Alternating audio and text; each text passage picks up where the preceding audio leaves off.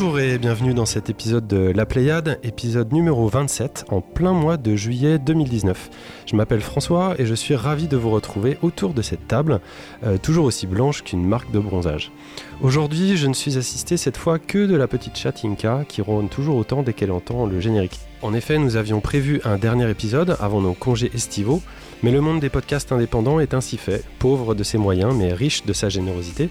C'est un lieu cruel et instable, rempli parfois de pièges vicieux et sournois, comme celui de devoir laisser Simon partir faire ses petits châteaux de sable un peu plus tôt que prévu. Du coup, on a décidé de l'embrasser et d'aller tous se reposer un peu euh, après cette année bien remplie, histoire de revenir dans une forme kratosienne. Mais comme il était hors de question qu'on vous abandonne sans prévenir à vos chichis, margarita à la fraise et autres stages d'été non rémunérés, toute l'équipe de la Pléiade vous a concocté un épisode best-of d'été tout bronzé pour revenir sur les chroniques ayant le plus marqué notre team cette année. Point de Previously on la Pléiade donc, ni même de news, de Flash Emo 5, des bisous Seb, de First ou encore de Cartilib pour cette fois. Mais rassurez-vous, euh, toute l'équipe sera bien présente au rendez-vous euh, dès la rentrée ainsi que vos chroniques habituelles.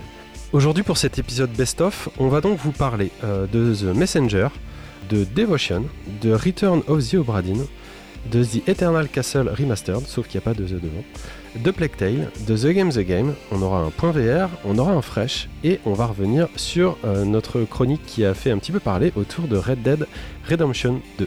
Et pour vous rappeler de bons souvenirs ou faire découvrir la Pléiade à de nouveaux auditeurs, on commence tout de suite avec The Messenger. C'était Bénédicte qui nous en avait parlé dans l'épisode 18, on était en octobre 2018. Euh, The Messenger, c'est un jeu qui est désormais disponible sur PC, Switch et PlayStation 4 et qui bénéficie désormais d'un DLC nommé Picnic Panic.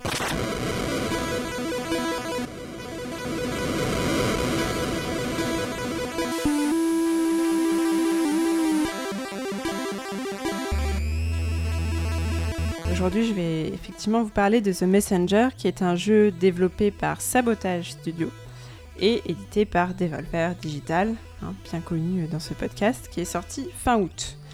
Euh, je commence par vous préciser que ce jeu a été largement comparé à Ninja Gaiden et Shovel Knight, un Normal parallèle que je n'aborderai pas du tout, parce que je n'ai joué à aucun des deux, et euh, j'ai à peu près la, la culture vidéoludique d'un paysan du Larzac, ce qui fait que je me sens tout à fait à ma place ce soir.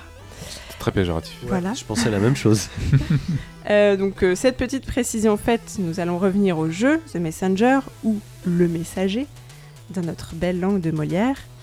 On y incarne un jeune ninja plein de promesses qui, après avoir vu son village se faire massacrer par une cohorte de démons, doit parcourir le monde et affronter moult dangers afin de livrer un parchemin essentiel à la survie de son clan. Rien à voir donc avec l'appli conversationnelle Facebook du même nom, où le plus grand danger que vous courez est sans doute de poster vos photos de soirées honteuses sur la mauvaise conversation. Notre petit ninja va donc parcourir de nombreux niveaux en 8 bits, puis en 16 bits, au cours desquels il se retrouvera confronté à des monstres hideux, aux attaques répétitives mais dévastatrices et à des dialogues très méta. J'avoue que ces échanges ont été l'un de mes petits plaisirs du jeu, euh, notamment ceux avec le marchand qui tient la boutique d'équipement je ne résiste pas à l'envie de vous en citer quelques-uns. Nous avons par exemple Certains cherchent l'amour ou la reconnaissance, d'autres espèrent juste que Devolver signera leur jeu qui déchire. ou encore Tu connais l'histoire du type qui reste tard un vendredi soir, pris d'une envie folle d'écrire des dialogues cachés, persuadé qu'ils feront la joie de quiconque viendra les chercher. en plus de ce marchand caustique, notre héros se retrouve régulièrement moqué par les démons qui lui sauvent la vie à chaque échec et reste avec lui un temps indéterminé après chaque sauvetage pour lui voler tout son butin. Une forme de parasitisme extrêmement agaçante qui n'est pas sans rappeler la technique Akoware de l'univers Hunter x Hunter, pour ceux qui connaîtraient. Akoware? C'est euh, la petite mascotte qui s'appelle Podclean, qui est lancée par Knuckle et qui euh, pique toute l'énergie vitale d'un adversaire comme un petit euh, percepteur d'impôts un petit peu. D'accord. Donc c'est le même principe. Comme un vampire, quoi. Tu veux Voilà. dire. Voilà. L'échec est assez fréquent, mais moins que dans un Céleste ou un Cuphead, en tout cas au début du jeu. Un joueur averti saura sans difficulté éviter des pièges dans lesquels j'ai sauté à pieds joints. Euh, le début du jeu peut s'avérer un peu répétitif, euh, voire laborieux avec un panel de compétences très limité au départ, mais il évolue rapidement tant en termes de graphisme que de variété de jeu. The Messenger offre d'ailleurs la possibilité, et euh, j'espère ne pas trop vous spoiler, de revisiter des niveaux déjà explorés avec de nouvelles compétences. Et pallie donc à la frustration des débuts. Donc euh, j'ai promis de ne pas vous spoiler, mais je vous fais quand même un petit teasing d'un gros plot twist du jeu. Le boss final ne marque pas forcément la fin de The Messenger, mais plutôt le début de la meilleure phase du jeu, où le platformer classique laisse place à une belle aventure. Je n'en dis pas plus. J'aimerais faire un rapide point sur la musique du jeu que nos chers euh, monteurs son rajouteront sûrement en arrière-plan de cette chronique, pour le plus grand plaisir de vos oreilles. Je trouve que c'est un régal qui se combine à merveille avec le graphisme rétro du jeu, pour une petite bombe de nostalgie et d'action tout à fait efficace. En plus, le pseudo du compositeur envoie du pâté. C'est Rainbow Dragon Eyes. Yeux de dragon arc-en-ciel. si ça, c'est pas trop cool. On dirait un signe astrologique Inca. Je vous parle depuis tout à l'heure de nostalgie et de gaming rétro. J'ai toujours un peu l'impression d'usurper ces termes étant donné que je ne jouais absolument pas aux jeux vidéo dans les années 80 pour cause de non-existence. Et Mais si, les jeux vidéo existaient dans les années 80. Je comprends pas ce que tu dis. Et assez peu dans les années 90 et début des années 2000 avec un spectre limité à ma Game Boy Advance SP et une Dreamcast gagnée au loto. J'ai en fait découvert les jeux rétro ou classiques en même temps que des expériences de jeu plus évoluées. Et je place du coup les deux sur un pied d'égalité. Aussi, The Messenger n'a-t-il pas forcément pour moi val- valeur de Madeleine de Proust, mais le fait qu'il me procure quand même une formidable expérience de jeu, peu biaisée par d'éventuelles considérations nostalgiques, témoigne bien de sa qualité. On ne voit pas les heures passées entre poutrage de monstres classiques mais efficaces, développement de notre arbre de compétences, dialogue salé et musique entraînante. The Messenger, c'est un peu votre bon pote, qui se ramène toujours avec une pizza et un pack de bière. Rien de fondamentalement révolutionnaire, mais la promesse d'une bonne soirée. The Messenger, c'est donc un jeu qui est disponible sur Switch et sur PC, euh, qui vaut à peu près deux places de cinéma tarif vieux. Et même si vous ne comptez pas y jouer, je vous conseille fortement d'écouter cette superbe bande son. Bon, Bénédicte Voilà. présidente, moi je dis. Oui, tu veux pas faire le, pod- le podcast toute seule. Ah, moi je pourrais m'endormir sur des mots comme ça, quoi. Tu vois, genre, c'est parfait. Et il faut y jouer à ce jeu, ça a l'air une tuerie, quoi. Bah, merci beaucoup en tout cas pour cette euh, chronique qui fait très envie. Euh, Comme toujours, t'as de la chance. À chaque fois que tu joues à un jeu, c'est un, bon jeu, toi. C'est Tu- parce Alors, que j'en tu parle devrais- bien. Tu c'est devrais choisir ça. mes jeux. Elle en Euh, joue 50 par mois. On va complètement changer d'univers et revenir en mars 2019 pour notre épisode numéro 23, où Simon nous avait parlé d'un jeu qui l'avait particulièrement marqué. Ce jeu s'appelle Devotion, un jeu qui est toujours retiré des ventes à l'heure actuelle après une censure du gouvernement chinois, et dont les éditeurs ont perdu leur licence commerciale en Chine. Vous allez en savoir plus.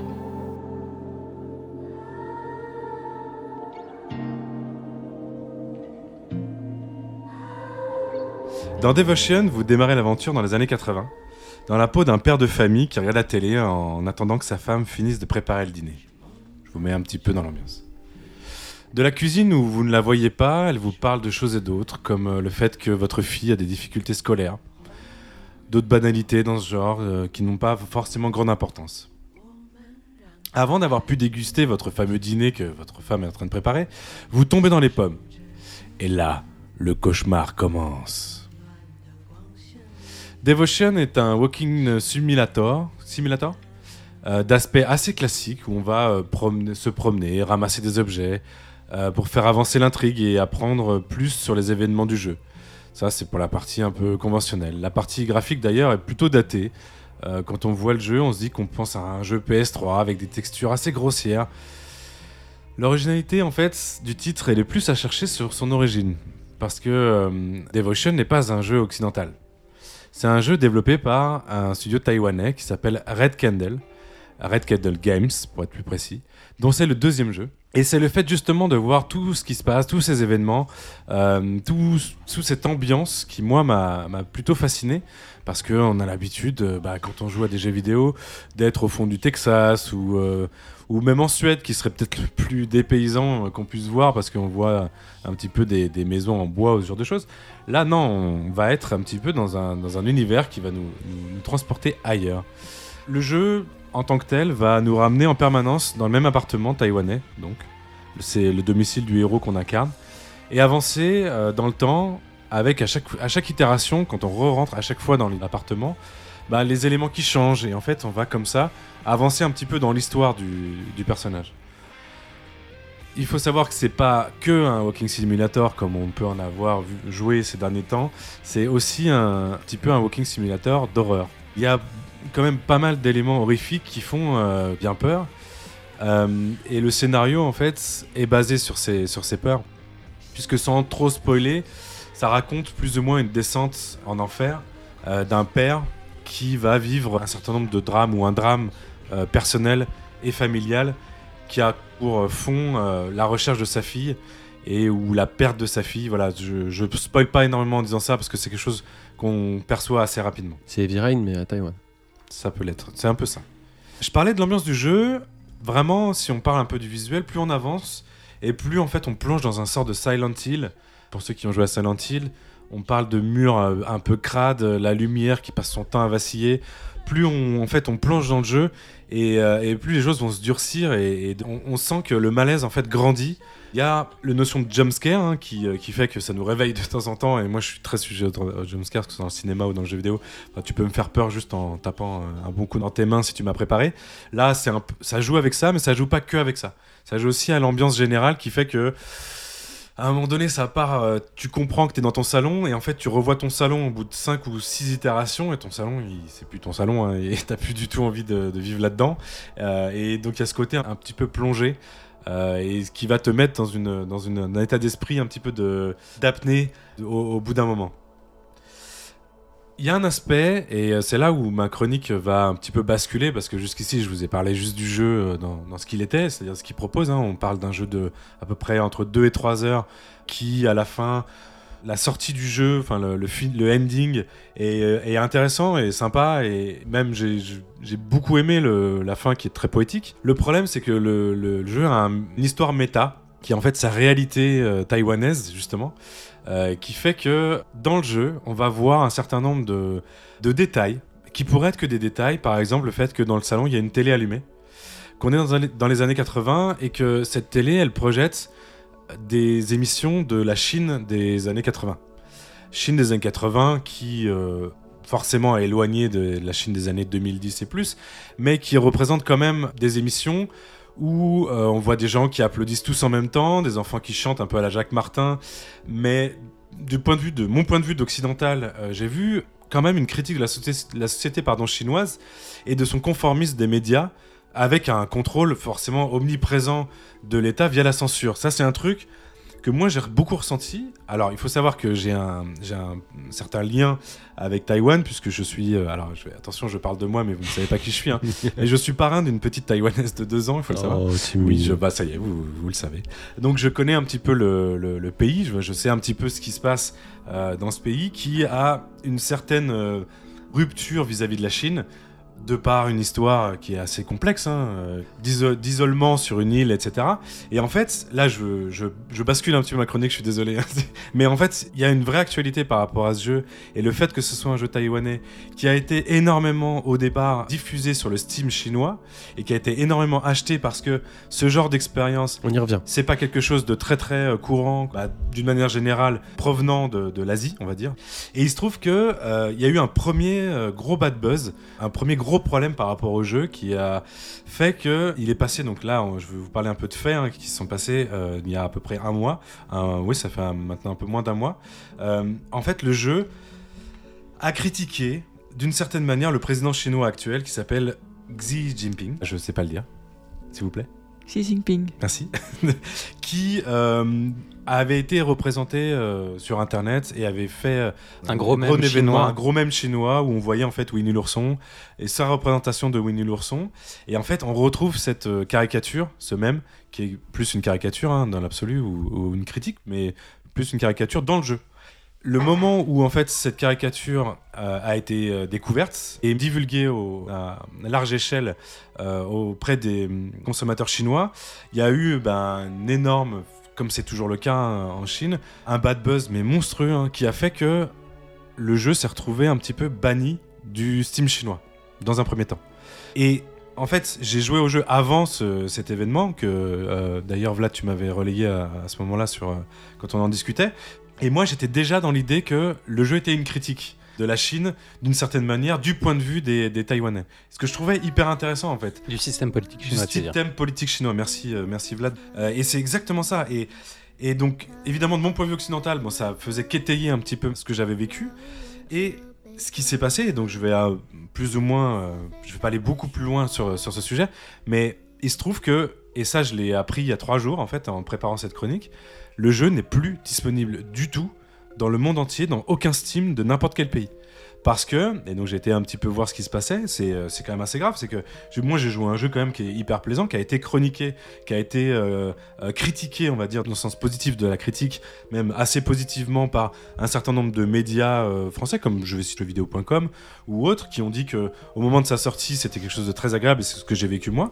Et aujourd'hui, en fait, il n'existe plus parce que euh, les créateurs du jeu se sont retrouvés dans un, gouffre politique euh, qui ont fait qu'ils ont dû retirer leur jeu dans tous les Steam euh, du monde. Ils avaient démarré en retirant de Steam Chine, de Steam Taïwan, de Steam... Et en fait, aujourd'hui, j'ai été voir, ça m'a choqué d'ailleurs quand j'ai vu ça il y a trois jours, en me disant, mais je, vais chroniquer un jeu qui n'existe plus, qui n'est plus à la vente. Et j'ai été voir sur les autres plateformes de téléchargement euh, comme euh, un des plus libertaires, j'avais l'impression qu'il était euh, Humble Bundle. Il n'est pas sur Humble Bundle, il n'est nulle part en fait. Et donc ils ont déclaré les, les créateurs du jeu, donc c'est Red Candle, ils ont déclaré qu'il y avait eu des problèmes techniques qui ont fait qu'ils ont dû re- retirer le jeu. Enfin, on est là-dedans, hein. et qu'ils reviendront bientôt pour partager le jeu. Et j'ai été face à, une, bah, à un jeu qui a été censuré tout simplement par le, par le gouvernement chinois et, qui et c'est assez passionnant. Alors, en juste fait, un truc, de- parce que la, la censure euh, bah, chinoise, elle, elle existe, hein, on la connaît depuis, euh, depuis qu'on est né. Euh, et, et je pense que les gens qui habitent euh, soit dans les pays euh, très directement reliés à la Chine, soit euh, directement en Chine, euh, le savent bien, bien mieux que nous. Après, tu parles euh, de censure. Là, en l'occurrence, c'est plutôt le bad buzz, je crois, qui a provoqué des problèmes techniques ou c'est la, version officielle qui est, amenée pour dire que le jeu n'est plus disponible? En fait, il y a eu un- une déclaration. En fait, c'est devenu tellement politique. Et il y a eu à un moment donné des déclarations de politiciens taïwanais qui prenaient position par rapport au jeu. Et c'est c'est Ouais, monté. ça fait plus une crise diplomatique qu'autre chose. quoi. Exactement. Et en fait, c'est- c'est- Pardon, il faut, il faut, faut préciser qu'en Chine aujourd'hui, poster sur un réseau social une image de Winnie l'ourson, c'est considéré comme un geste politique. Je sais, je sais bien. Et ça, l'image sera, sera censurée. Et c'est pas une question de, de bad buzz ou quoi, c'est- c'est le fonctionnement de, de la censure de- de- officielle de l'État chinois par rapport à tout ce genre d'image et à tout ce genre de procédés. Et là, on est vraiment dans un cas de censure typique et pas du tout dans une question de bad buzz ou. euh, Enfin, c'est pas Flappy Bird. Le jeu. Alors, du coup, est-ce que tu alors, sais, parce que tu disais tu oui. connaissais Taïwan, est-ce que tu sais si euh, la Chine euh, a le pouvoir de contrôler ce qui se vend à Taïwan Justement, euh, pour terminer, je conclurai là-dessus, hein, parce que j'étais, euh, j'ai bah, forcément, ça m'a tellement choqué que j'ai été essayer de comprendre ce qui s'était passé.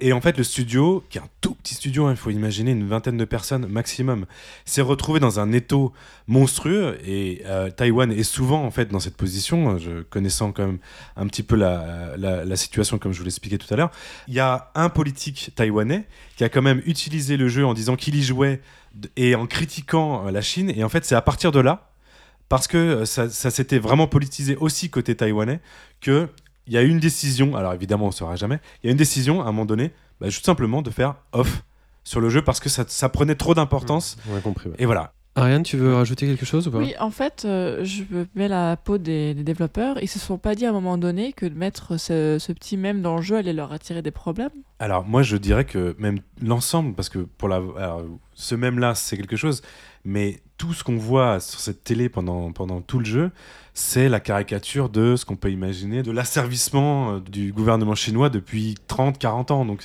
pour moi à la base c'était une critique du, du gouvernement Non, chinois. tu t'imagines dans GTA euh, 4 euh, avec une caricature de Trump et euh, le jeu qui est, qui est bâché euh, parce qu'il cat- caricaturerait Trump. Enfin, je veux dire, c'est, Je- c'est- évidemment, c'est. Je suis, en fait, je suis assez fier d'avoir d'avoir joué à jeu et d'en parler aujourd'hui dans ce podcast parce que pour moi, c'est la première fois que j'entends ça de un jeu qui disparaît du jour au lendemain et parce que d'habitude il disparaît dans le pays d'origine où il y a un problème.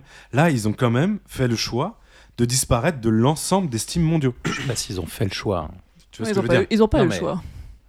Bon, en tout cas, on espère qu'il va, qu'il va revenir. On va suivre ce sujet euh, avec, euh, avec attention. Non, il va pas Et revenir. euh, peux juste conclure. Si vous pouvez y jouer euh, par des manières détournées, et c'est là où devient intéressant euh, les réseaux un peu parallèles de téléchargement, parce qu'on est évidemment contre tout ce qui est téléchargement illégal. Là, on est face à un produit qui n'existe plus de façon légale pour diverses raisons. Vous pouvez y jouer. Il est téléchargeable sur des sites qui d'habitude sont à- totalement à proscrire, et là, allez-y, parce que il faut, il faut y jouer à ce genre de jeu. C'est c'est important. Il y a un message qui est. euh, À partir du moment où un message est, censuré à cette, à cette échelle-là, mais jouez-y, quoi. J'ai pas bien compris pourquoi Vlad tu disais qu'il réapparaîtrait jamais, mais comment Parce tu peux en être sûr mais... Bah, parce qu'il y a des bibliothécaires hongkongais qui disparaissent tous les ans Ah, et qui oui, réapparaissent jamais. oui, Donc euh, il y a des développeurs de jeux qui disparaissent de Taïwan et qui ne réapparaîtront jamais. Retour en juin 2019 pour notre dernier épisode, numéro 26. On n'a pas souvent des achievements à la Pléiade, mais quand on en décroche un, on n'est pas peu fier. Et celui-ci, c'était l'arrivée enfin de la parité dans l'équipe, avec euh, la présence d'Aurélie parmi nous. Aurélie va nous présenter un jeu qui s'appelle Plague Tale Innocence, un jeu qui a été adoubé par la presse et par les joueurs. On va voir ce qu'elle en pense.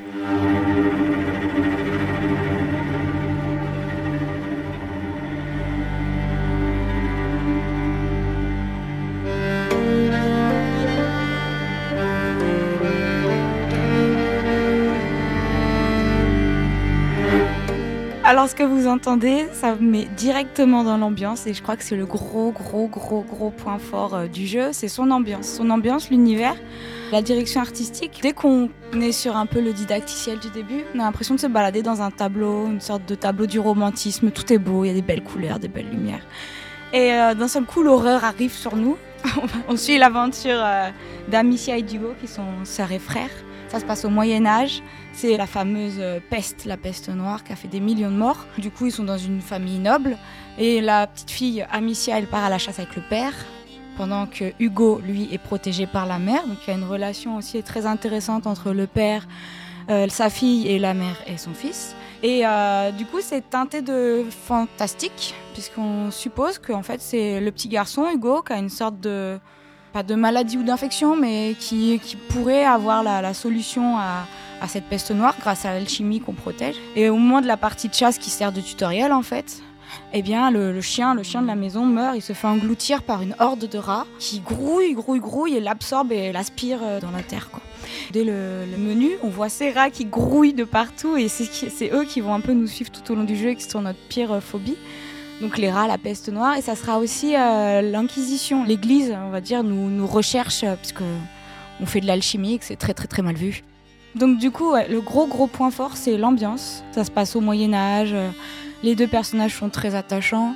La direction artistique, là j'ai parlé des décors et de l'univers, mais il y a aussi la musique d'Olivier de Rivière qui est très, euh, à la fois très grave et en même temps qui euh, va un peu teinter l'univers et qui reprend très bien les deux personnages parce que Amicia c'est une jeune ado qui a peut-être euh, 14-15 ans qui, sait ce que c'est la mort alors que Hugo c'est la naïveté il a 4-5 ans il est enfermé dans sa chambre il connaît rien de l'extérieur et par exemple il y a certaines scènes où il va dire euh, oh bah elle est où maman? Ou il va dire oh bah viens ici petit cochon, on va te donner à manger. En fait, ce petit cochon on lui donne à manger pour se faire bouffer par les rats.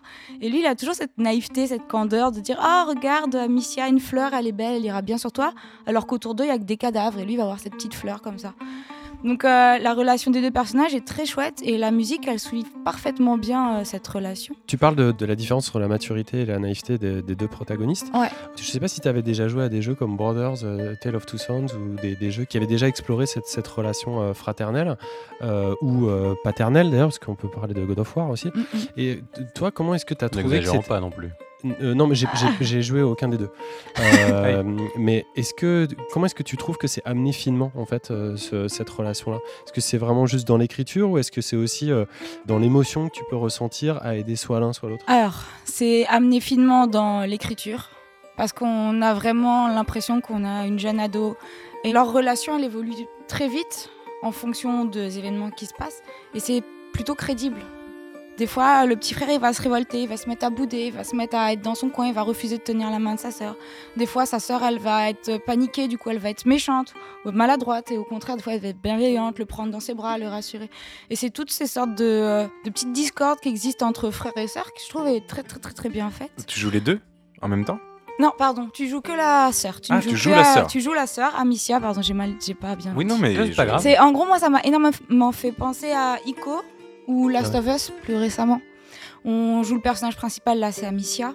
Hugo, c'est euh, celui qui va pouvoir aller se faufiler dans un petit trou, euh, passer par une fenêtre parce qu'il a la taille qu'il faut pour. Euh, il va pouvoir grimper à un endroit parce qu'il est plus léger, etc. Donc c'est vraiment comme dans Ico. Enfin, j'avais l'impression de retrouver les sensations que j'avais de tenir par la main. Le seul truc qui a un petit défaut, c'est qu'on est à beaucoup d'interfaces et de menus qui nous disent Ah, attention, Hugo, il est dans le rouge, il a un peu peur. Ah, attention, euh, le, troisième personnage qui arrive pour vous aider, il va se faire bouffer, lui aussi, ça devient dans le rouge. Et il y a beaucoup d'éléments visuels qui perdent un peu en immersion. Alors que dans Ico, c'était complètement euh, si Yorda elle se fait bouffer, elle se fait bouffer. Et, euh, et on pleure et on reprend à la sauvegarde. Là, on a beaucoup d'avertissements, on a beaucoup d'infos. C'est un jeu d'aventure et aussi de, avec des puzzles. Et un des puzzles, c'est comme cette euh, Amicia peut faire de l'alchimie et qu'elle peut lancer des pierres. On utilise souvent une fronde pour euh, viser des endroits. Et le jeu nous dit attention, c'est là que tu dois viser, c'est orange. Il, donne beaucoup, beaucoup euh, de, d'indices visuels qui, des fois, fait un peu perdre en immersion et qui fait que, des fois, la relation du frère et de la sœur, on se dit c'est vrai, on est dans un jeu, là, il passe rouge. Je vais vite courir vers, vers le frère parce qu'il y a son, son petit menu qui passe rouge. Ça aurait été peut-être plus C'est- pertinent. C'est un studio bordelais, hein, c'est ça Oui. C'est la première fois qu'il se, qu'il s'exerce à. Enfin, qu'il tente un jeu de ce style. De ce style euh, de gameplay, en fait. Et du coup, le petit frère, on- il est vaguement jouable Ou Est-ce que quand il va se faufiler dans un truc, c'est parce qu'on lui a demandé ou est-ce qu'il va le faire un peu spontanément tout seul? Alors, on, on peut lui dire euh, d'attendre, d'y aller ou de faire une action, mais on peut pas par contre le diriger. On peut pas Oui, lui non, dire. ouais, ouais, c'est ça que je demandais. j'ai- Non, ouais, T'as pas une action fine sur lui. ouais, C'est comme si t'étais vraiment la grande sœur et tu dis ah ça serait bien que t'ailles euh, ramasser euh, cette ouais, pomme. c'est ça. Tu peux lui dire. Et euh, après ouais, prendre ou tous les pas. chemins possibles pour d'accord, ramasser la ok. pomme et c'est lui qui décide. Et c'est lui qui le fait tout seul. Ensuite, et un autre petit point faible au niveau du gameplay, il reprend le- l'idée de crafter des objets. On a l'idée de l'alchimie qui est ultra cohérente avec l'Inquisition, avec le Moyen Âge, avec la peste noire. Et d'un seul coup, on se met à crafter des objets comme si on était dans le futur et qu'on pouvait mélanger des, des objets. Je- Ça paraît un peu optionnel. C'est Un euh, côté un peu plus fantastique, quoi, tu veux dire. bah, le côté fantastique, on l'a déjà quand elle peut faire son alchimie. Hmm. On n'a pas besoin d'aller crafter euh, ses, ses- ses pouvoirs. Quoi. Ça, Elle ça est fait un petit alchimiste peu- ou, brico- ou bricoleuse, mais elle est peut-être pas forcément. euh, Disons que qu'elle fasse de l'alchimie, c'est cohérent, ça va très bien avec l'époque et c'est super, per- c'est très pertinent. Et c'est juste que ça me fait bizarre les moments où je dois crafter des objets. Je me dis, euh, ouais, ok, mais à quoi bon? Le jeu est assez facile, on n'a pas besoin de farmer, on n'a pas besoin de faire beaucoup euh, de, de, manip d'objets pour réussir. On peut jouer tout simplement en ligne droite. Donc on, ça fait un peu gadget. Les lieux, c'est des lieux connus ou c'est tout est fictif Alors, c'est l'Europe médiévale. Je sais pas s'ils ont repris des lieux connus. C'est euh, Aurélie Belzane qui disait dans une interview qu'ils ont pris ce qui était autour de chez eux. Donc autour de chez eux, c'est Bordeaux, c'est le Pays Basque, qui disait aussi. Il me semblait aussi qu'il y avait euh, euh, euh, Guillaume Bachelier de- d'Artefact qui avait fait dire une, exactement une trouvaille euh, sur Carcassonne, c'est pas ça Sur une euh, de Ouais, Carcassonne c'est ouais. ça, sur une Mais porte bon, à je suppose que Carcassonne. des, des sur- influences. euh, oui, oui, voilà. C'est enfin, disons que c'est pas exactement euh, Bordeaux et le Pays Basque, mais euh, c'est dans, c'est voilà, c'est le sud-ouest de la France au Moyen Âge. Sur le scénario, ouais, j'ai eu un peu peur tout à l'heure quand tu disais que le petit, c'était c'était lui qui portait le, la solution un petit peu à la plague. Euh, c'est I Am Legends avec Will Smith euh, version euh, bordelais au Moyen Âge ou pas? Ou Non, c'est parce mieux? que le chien il meurt dès le début aspiré par des rats. D'accord, mais je veux dire, Non, j'ai bien compris la question. Mais c'est des rats qui vivent sous terre. Non, C'est des dire- de terre. en non, c'est vraiment comme la peste, c'est la, la au niveau du scénario, on est un petit peu au-dessus de I Am Legends ou c'est c'est la même chose? J'ai du mal à comparer un film à un jeu vidéo parce que là, l'expérience, elle, est quand même vach- vachement dans l'interaction. C'est vrai qu'à un moment donné, quand on s'éloigne de Hugo et qu'on se dit je vais m'éloigner trop loin, ça crée un rapprochement qui est quand même très fort et qui est lié au jeu vidéo. Et le, le scénario tient énormément à la relation des deux, à la confiance qu'ils vont se porter. Ils sont tout le temps en train de fuir l'Inquisition. Enfin, le monde est extrêmement noir autour d'eux. Alors qu'Hugo, il dit Ah, regarde la petite fleur, ah, le petit cochon est mignon. Et c'est ça la force du scénario. euh. En fait, ça aurait pu se faire passer pendant euh, n'importe quelle guerre, ça fonctionnait. Moi, c'est comme ça que je l'ai ressenti, c'est la relation des deux qui, qui forge le scénario.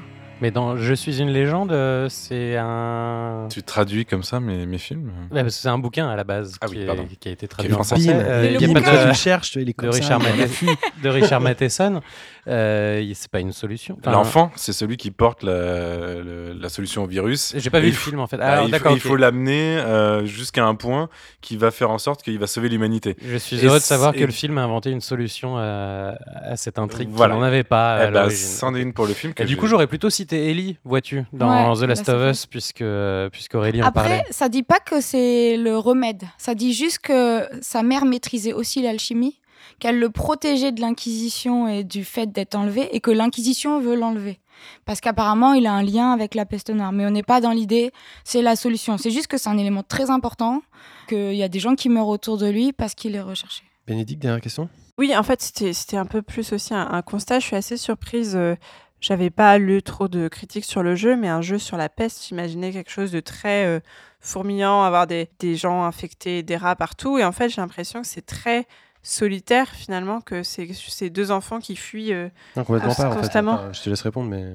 Alors c'est peut-être aussi, je suis peut-être aussi trompée par le, le gameplay qu'on regarde en même temps, mais euh, mê- même dans ce que tu décris, j'ai vraiment l'impression qu'ils ils fuient tout le temps. Est-ce qu'il y a des moments ils sont vraiment acculés, ils sont au milieu de, de gens infectés, coincés dans des villages où tout le monde est contaminé euh, ou- l'idée c'est que vraiment, enfin, ce que renvoie le jeu, à part un ou deux personnages, c'est qu'on se fait littéralement dévorer par les rats, c'est très invasif et très rapide. Il y a des, on voit que les gens restent enfermés chez eux, comme s'ils étaient clôturés.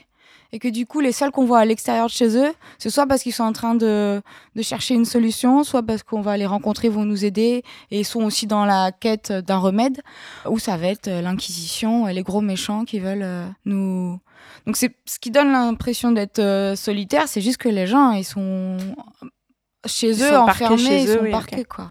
Après, c'est vrai que, ce que ça me rappelle Days Gone dont j'ai parlé euh, le mois dernier avec euh, Bonheur. Tu as, un peu ces- ces- cette double phase, à savoir les phases de gameplay où tu es esselé et les phases où tu rencontres les hordes de rats, en fait.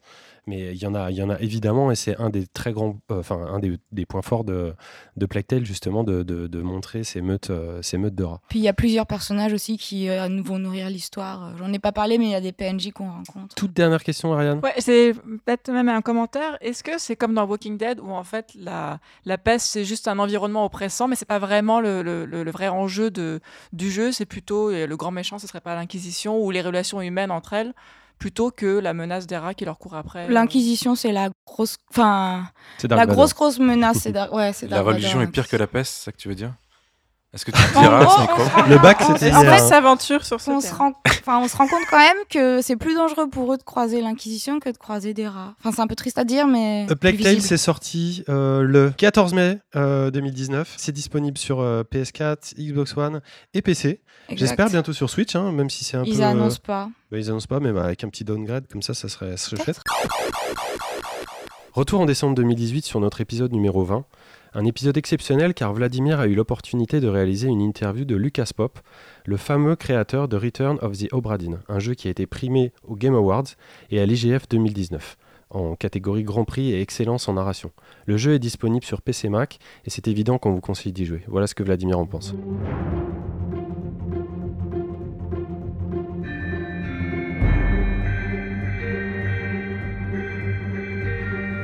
Alors sur la création peut-être, euh, on, on y reviendra plus en détail je pense dans l'interview euh, complet qu'on va pouvoir publier sur Twitter, sur Facebook et sur le Vimeo de la Pléiade. Euh, de- très bien, très bientôt. tu as réussi à t'entretenir avec, euh, avec Lucas peu. Pop, en Absolument. fait, c'est ça? C'est quand Absolument. même assez rare pour le souligner.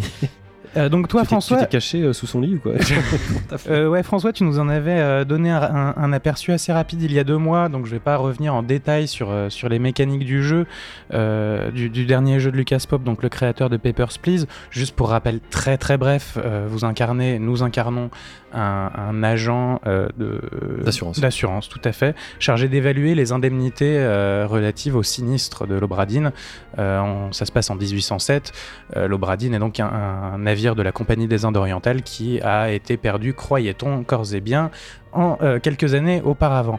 Donc on va devoir euh, essayer de déterminer le sort euh, de chacun des 60 passagers et membres d'équipage, et membres d'équipage absolument, qui ont, qui ont donc disparu. Une sorte d'hyper cluedo interactif. Une sorte d'hypercluido, c'est exactement ce que tu nous avais dit, il me semble, la dernière fois. Je, je radote, hein, c'est ma, barbe ça- blanche. Et tout ça donc se passe dans une esthétique, alors prétendument Macintosh du- des années 80. En fait, c'est quelque chose de complètement nouveau qu'on n'a jamais vu jusqu'ici. Enfin, c'est une vraie bave visuelle. C'est un truc, euh, c'est un truc qu'on n'avait jamais vu, une espèce de, de nébulosité, de, de- de nuages de points, de choses absolument magnifiques. De en 3D. recherche, de recherche artistique. c'est- Ouais, c'est vraiment très beau. Euh, on, on évolue donc dans un environnement confiné, euh, ce que moi j'a- j'aime particulièrement. euh, donc peut-être on se construit à, à l'inverse de Red Dead. Je trouve qu'on cite beaucoup trop Red Dead 2 en- dans ce podcast aujourd'hui, alors qu'on parle plus. toi, Oui, c'est moi. les- Donc dans un environnement confiné, ce qui permet de, de contrôler absolument tous les éléments pour, pour le créateur du jeu, ce qui permet de placer dans un jeu d'enquête, c'est particulièrement intéressant, des éléments matériels euh, là où il veut, quand il veut, à quel moment il veut. Et comme en plus on voyage dans une quatrième dimension euh, dans ce jeu, donc dans le temps, puisqu'on c'est une suite de flashbacks, et puis avec des flashbacks dans les flashbacks, euh, on, évolue dans quelque chose ouais, qui, est parfaitement maîtrisé et, du coup qui est hyper intéressant à visiter et à revisiter. Parce qu'en fait, ce qu'on va faire dans, tout ce jeu, et ce qui est particulièrement réussi, c'est qu'en fait, on est un archéologue, pour de vrai, plus qu'un agent d'assur- d'assurance. C'est qu'on va aller gratter un peu partout, on va essayer de trouver des éléments matériels, faute de documents, puisqu'on a très très peu de documents, contrairement à Papers, Please, justement, où on n'était que dans le document. Là, on est vraiment dans des éléments matériels, dans des euh, traces, dans des empreintes, du coup, dans des absences aussi, pour essayer de, de se reconstruire euh, mentalement Oui, excuse-moi de te couper. En fait, tu dis qu'on n'a pas de documents, mais on a quand même un carnet de bord, on a quand même plein de documents papier qui Très- nous accompagnent dans le. Très peu quoi. de documents, on a une liste de noms, de dessins et une carte. C'est parce qu'il a plein de pages. Il fait 80 pages, euh, le bouquin. euh. Bah, c'est- Oui, il est vide. Après, il se remplit Oui. au fur et à mesure. Mais pour de vrai, c'est pas, c'est pas le document sur lequel on s'appuie. c'est que les événements qui vont remplir, le- qui vont faire des documents. Ok, je t'ai embêté sur On ta chronique, je ne dis rien. Non, mais c'est vrai, que- c'est vrai qu'on s'appuie beaucoup sur, euh, bah, évidemment, sur la liste des noms euh, un peu tout le temps, et qu'on s'appuie beaucoup sur les, les deux dessins, effecti- les trois dessins, pardon, effectivement, énormément aussi. Sur la, la carte, peut-être à une ou deux occasions, mais, mais rarement plus. Mais sinon, on est vraiment dans la recherche d'éléments matériels. On n'est pas dans un travail historique finalement. C'est là où je trouve que c'est intéressant, que c'est un travail archéologique. Euh, donc toute cette, cette multitude d'informations, elle est apportée vraiment petite touche par petite touche. Chaque flashback, donc, il va être organisé a priori autour d'une mort et euh, d'événements fantastiques euh, relativement épiques. Mais en fait, ce qui est, hyper intéressant à chaque fois, c'est pas vraiment ça, c'est plutôt tout ce qui se passe autour. Ça va être des, conversations euh, a priori anodines, une partie de cartes, euh, une, vie d'équipage comme ça, et c'est là où on va récupérer vraiment les informations, et c'est là où, en fait le jeu va se passer pour de vrai, on- parce qu'on on apprend à, vivre avec, euh, avec un équipage qui a été embarqué pendant, dans, dans son aventure de- depuis des mois, et, euh, et on apprend à reconstituer du coup toute une petite société avec ses règles, ses affinités, euh, ses liens de pouvoir, euh, et on d'ailleurs à ce propos on écoute Lucas Pop qu'on a pu joindre. La traduction simultanée est assurée par Thibaut, notre euh, ingé son, corvéable à merci évidemment. I read this book about uh, real. J'ai lu un livre à propos de véridiques catastrophes navales qui a été écrit par les survivants au cours du XVIIe et XVIIIe siècle, peut-être même du XVIe siècle aussi, je crois. La première chose que j'ai réalisée est que la vie était vraiment très gratuite à l'époque. Les gens mouraient tout le temps. Et la seconde chose que j'ai réalisée fut que ces navires étaient de véritables pièges mortels. Vous êtes au beau milieu de l'océan avec, disons, une centaine d'autres types, et ce bateau peut sombrer à n'importe quel moment. C'est vraiment par pure chance s'il réussissait à arriver là où il voulait aller. Donc la, la structure sociale que vous pouviez trouver en Angleterre était présente entre les officiers et les moussaillons, bien sûr, mais vous étiez contraint de vous reposer sur ces gens pour votre propre survie. Vous défenderiez des personnes pour survivre. Vous ne pourriez pas vous bagarrer tout le temps parce que cela réduirait la chance de survie de l'équipage entier. Et je voulais montrer que si vous deviez passer 6 ans ou plus sur un navire avec des personnes, soit vous ne vous entendez pas avec eux et vous changez de bateau, soit vous arriviez à vous entendre avec ces gens et de cette entente pouvaient naître des amitiés inespérées. C'est vraiment quelque chose que je voulais décrire également dans mon jeu. Et au terme du jeu, on, comprend euh, ces amitiés, ces petites histoires, et on devient euh, capable de reconnaître chaque membre, les 60 membres d'équipage, juste à leur visage, même si, euh, même s'ils ont fait que des apparitions qu'on croirait anecdotiques a priori. Et, en fait, ce, que je trouve moi génial dans ce jeu, au-delà des, mécaniques, du gameplay, de tout ce jeu d'enquête ou de puzzle, on l'appelle comme on veut, euh, c'est que cette liste froide justement de 60 noms, qu'on nous donne au début et qui a été établi par la Compagnie des Indes orientales, et eh ben, ce manifeste, il devient justement un, un manifeste pour réhabiliter chacun de ces noms en tant qu'être humain en fait. Et notre quête, ça va être à ces gens de leur redonner euh, une existence. C'est pas c'est pas juste des noms, c'est euh, c'est des gens qui, qui, existent, euh, qui ont des potes, qui, aiment des choses, qui ont, une présence, qui, qui sont sympas ou pas, qui ont leur trait de caractère, enfin qui sont des êtres humains. là, tu parles de l'après-jeu ou tu parles non dans le jeu, de ce qui se passe dans le jeu en fait, de ce qu'on découvre de chacun d'eux. C'est-à-dire que c'est pas juste des personnages random où il suffirait juste de, de dire voilà il est mort comme ça et puis voilà quoi c'est tout. En fait, chacun d'entre eux c'est 60 personnalités qu'on va, qu'on va apprendre à connaître. Et, euh, et c'est ce qui fait Lucas Pop euh, au fur et à mesure de ce jeu, c'est de réussir à, à, bâtir quelque chose de, de profond. Et euh, parce, que, ben, parce que aussi, la compagnie des Indes orientales, et eh ben, c'est matelot, elle en avait pas grand chose à faire. Et on va écouter à nouveau Lucas Pop à ce sujet. Ils se fichent plutôt des marins, ils veulent simplement que leur cargaison puisse partir et revenir afin de faire un tas d'argent. Avec ça en tête, le contexte m'avait déjà quasiment suggéré comment il serait abordé. Mais à l'instar de Papers, Please, où le joueur pouvait être absorbé par un rôle, je voulais que les mécanismes du jeu y fassent écho également. Je voulais que les joueurs eux-mêmes puissent sentir que la chose réellement importante n'était pas le tableau général complètement tordu, mais se dire j'ai besoin de faire mon boulot, qui est de laisser exactement ce qui est arrivé à tout le monde, donc ici, je force les joueurs à se concentrer sur quelque chose et avec un peu de chance à apprécier quelque chose qu'ils ne considéreraient normalement pas comme le but du jeu.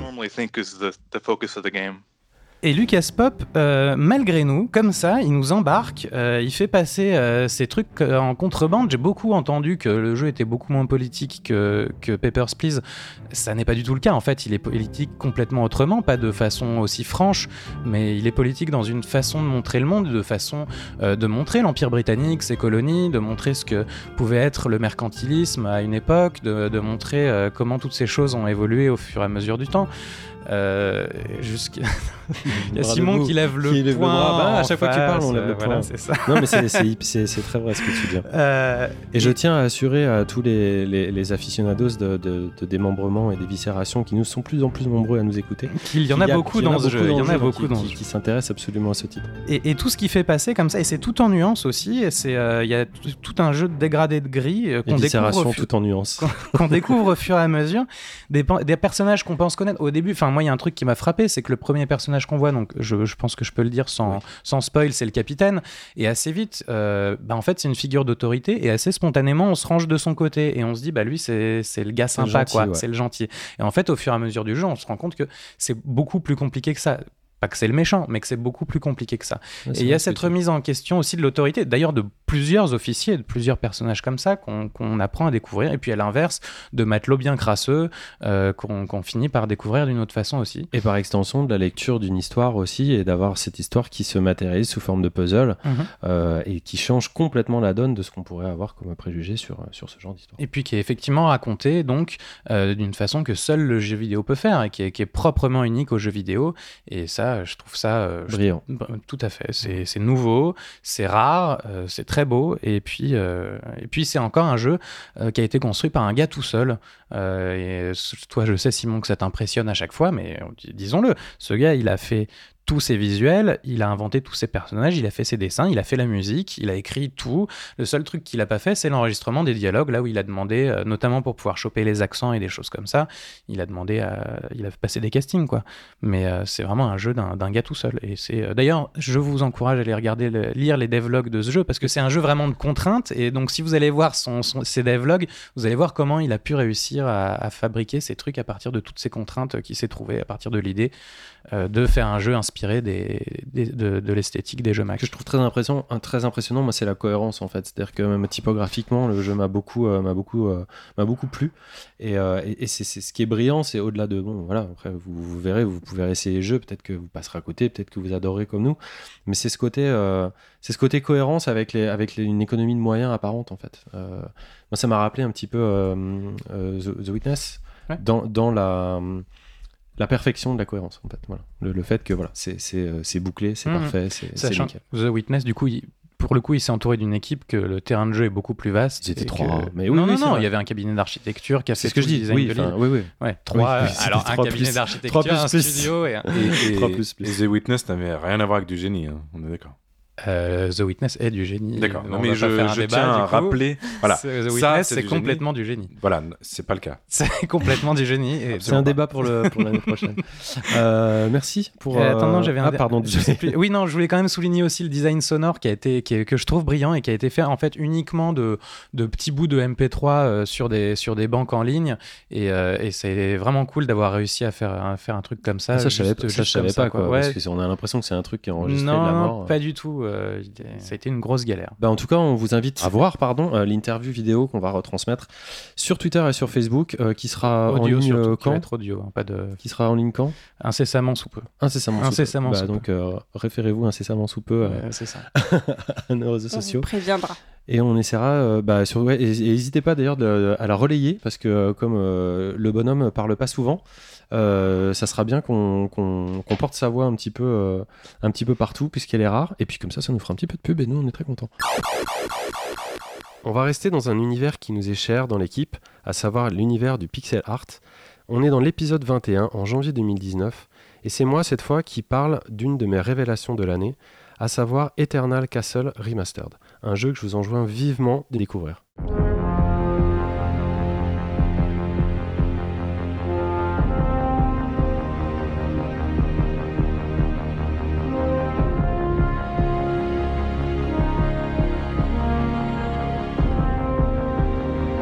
Alors, The Eternal Castle Remastered, euh, c'est un jeu qui est sorti le 5 janvier 2019 sur PC et Mac, qui est édité par Pleasorius, euh, pardon, à qui on devait que Clicker Heroes, donc euh, rien à voir.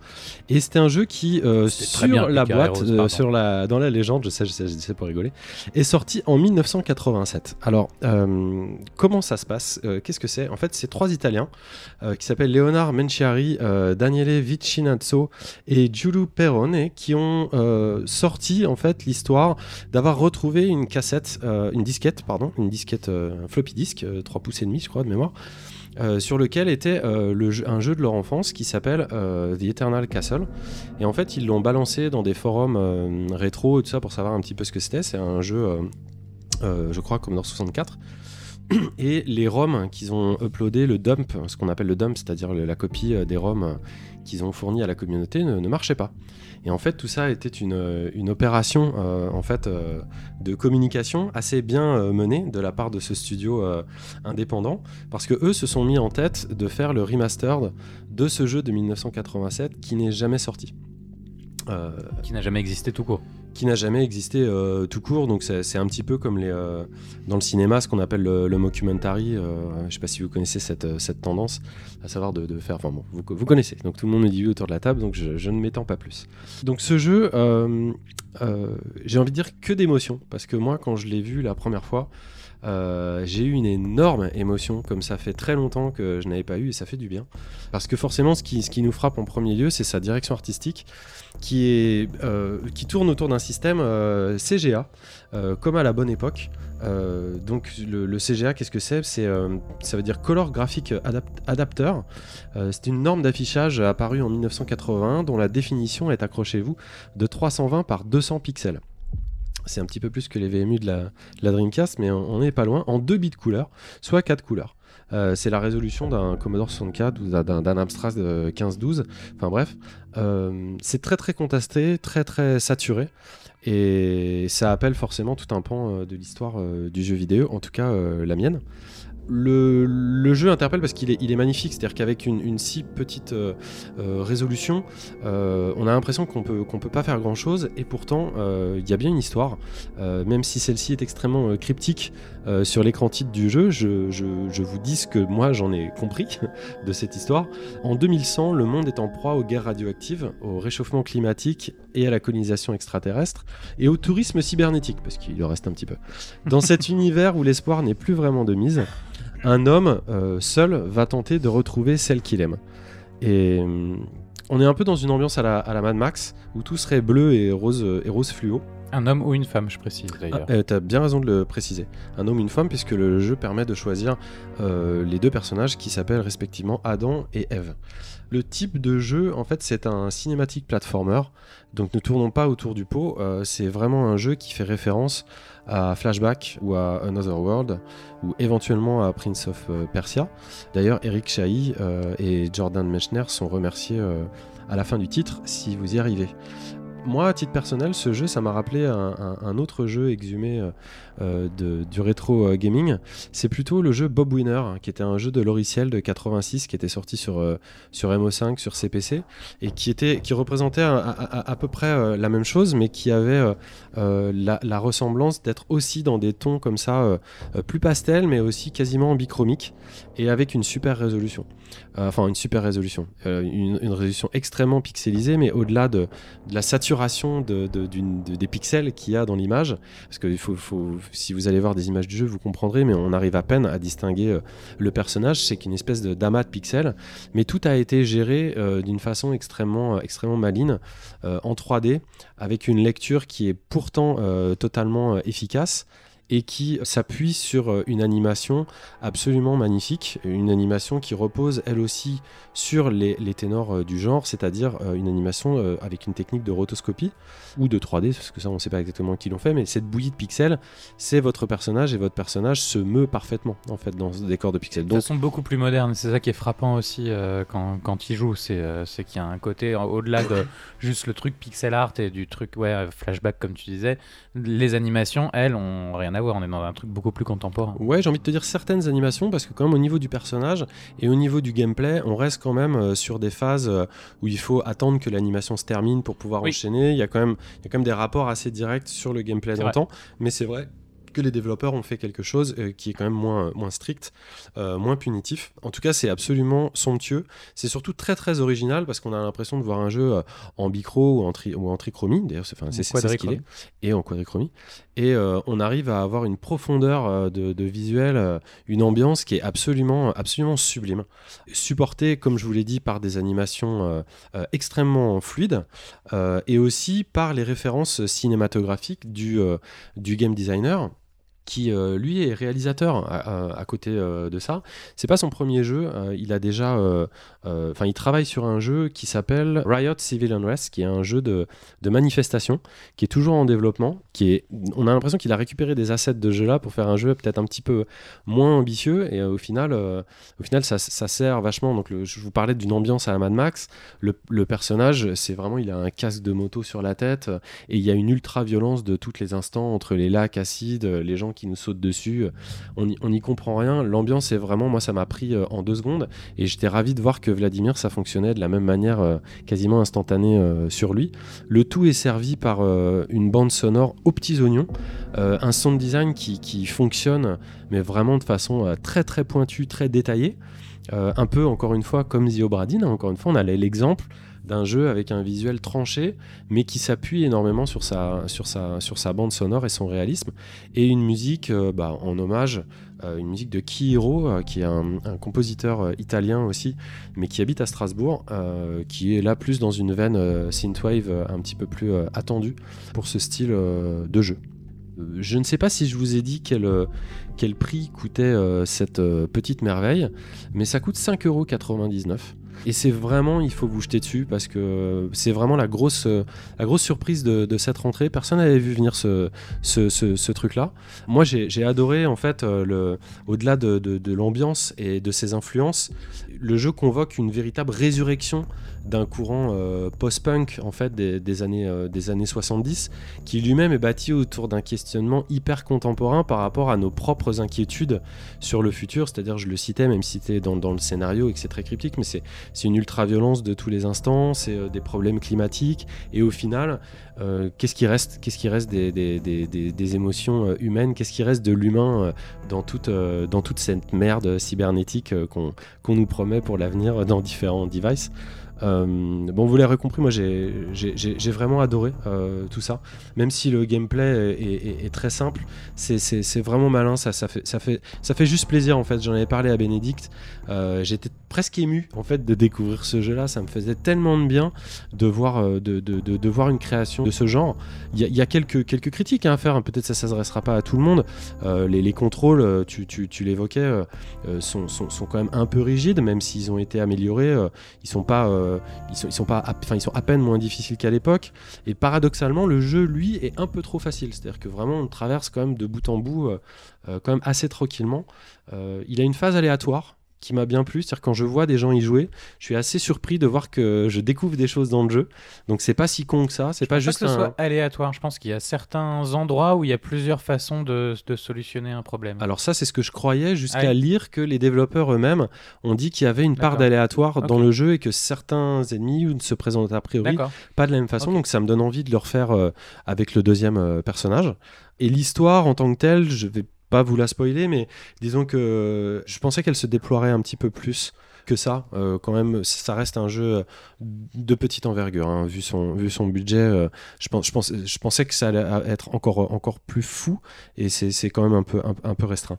Euh, mais en conclusion, voilà, juste voilà, ce, jeu, The Eternal Castle Remastered, je répète son nom, ça montre une nouvelle fois que les avancées techno, en fait, sont pas les seuls ingrédients dont on a besoin pour réaliser un bon jeu. Clairement pas. Ce titre-là, ça laisse votre imagination faire son boulot, et ça fait super du bien. Euh, il y a des véritables moments de grâce euh, à tous les niveaux. Et euh, j'espère qu'on va le voir débarquer sur les, plateformes sur lesquelles il n'est pas encore.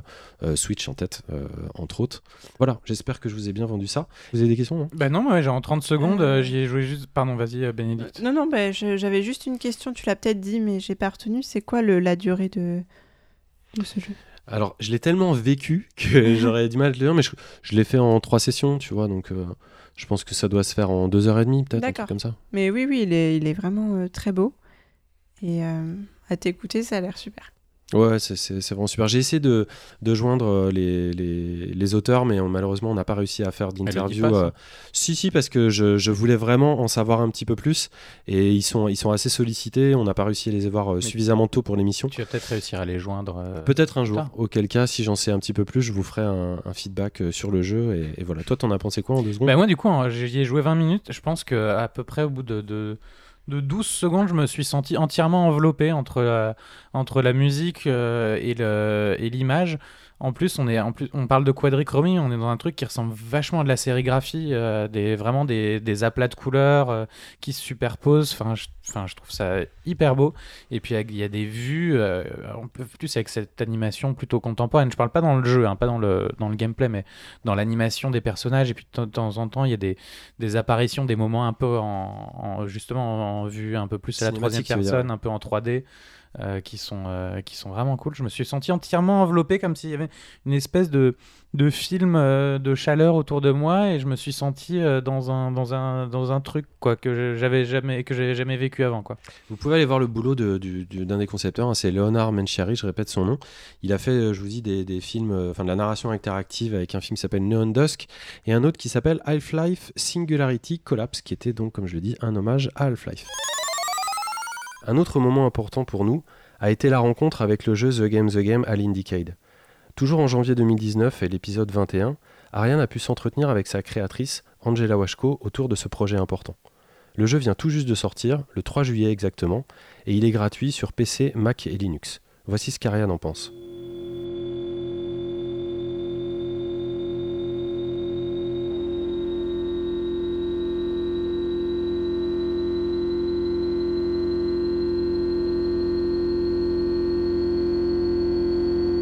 The Game, The Game, c'est un jeu vidéo de simulation conçu, réalisé, illustré et programmé par Angela Vashko des États-Unis. Il a reçu la récompense du Impact Game en 2018 à l'Indiecade. Donc en fait, c'est plus qu'un jeu vidéo, c'est avant tout une simulation de séduction. Ce sont des rencontres entre le joueur, qui joue une femme qui s'appelle Maria, et six hommes dans un bar dansant. Donc cette expérience est évidemment fortement déconseillée aux joueurs au moins de 18 ans, son contenu est très sexuel et violent et parfois même oppressant. Donc à partir de maintenant, si vous écoutez le podcast avec vos enfants, eh ben, il faut arrêter. Et c'est des conseils aux misogynes aussi. Oui et non, ça se débat. Euh, donc on commence avec un titre fort, agressif. Euh, la première image, c'est la moitié d'un corps de jeune femme assise par terre, contre du carrelage, qui fait fortement allusion à une bonne cuite dans des toilettes de boîte de nuit. Elle tient dans sa main une bière, et en fait, c'est une photo qui a été prise par Angela Vachko qu'elle a décidé d'utiliser pour l'ouverture de son, son jeu. Euh, elle est en barésie, on ne voit que ses jambes, et la musique composée par QQ met l'ambiance, c'est une procession tendrée dramatique accompagnée d'orgues et de sons futuristes. Donc en fait, cette simulation se présente sous forme de slideshow, avec des dialogues et du QCM. Donc chaque homme va se présenter, tenter une approche de drague bien spécifique. Et je tiens à souligner que les six hommes du jeu sont représentés par des photos de coachs dragueurs professionnels réels. Donc leurs portraits sont apposés sur un collage de bars, d'appartements ou de rues, puis coloriés par-dessus avec des filtres et des gribouillages pour camoufler la ressemblance des traits. Euh, Ils sont pas reconnaissables? Bah, tu devines, mais bon, euh, je pense que c'est juste assez pour. Euh, pour passer la loi, quoi. Voilà, voilà exactement. donc, ces portraits sont tirés de captures de vidéos, de photos, internet. On, les retrouve sur Google. Hein, tu tapes le nom de, du séducteur et c'est les photos qu'il y a dans, dans le jeu. Donc, comme un livre dont vous êtes le héros, chaque histoire comporte de nombreux tiroirs à explorer. Il y a en général 3-4 réponses possibles euh, par question-action. Euh, D'accord. Donc je me suis demandé pourquoi Angela Vachko avait fait un jeu sur ce thème et j'ai eu l'immense honneur de pouvoir l'interroger à ce sujet. Donc je vous propose d'écouter euh, Angela. Au départ, The Game The Game est parti d'un de mes projets, Banged, pour lequel j'avais lu un tas de livres de drague publiés par ce coach,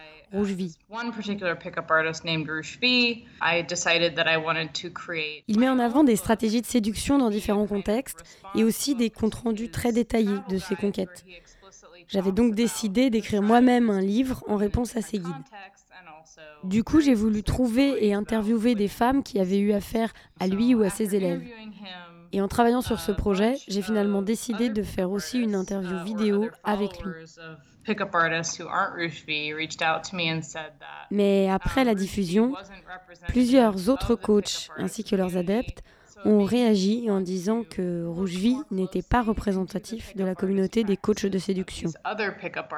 Alors, j'ai eu envie d'étudier plus en détail les pratiques de ces autres coachs et de créer une expérience où on pourrait être confronté directement aux techniques qu'ils enseignent. Et c'est pour ça que j'ai fini par choisir le format du jeu vidéo. Il me paraissait le plus adapté pour pouvoir se plonger dans cet univers.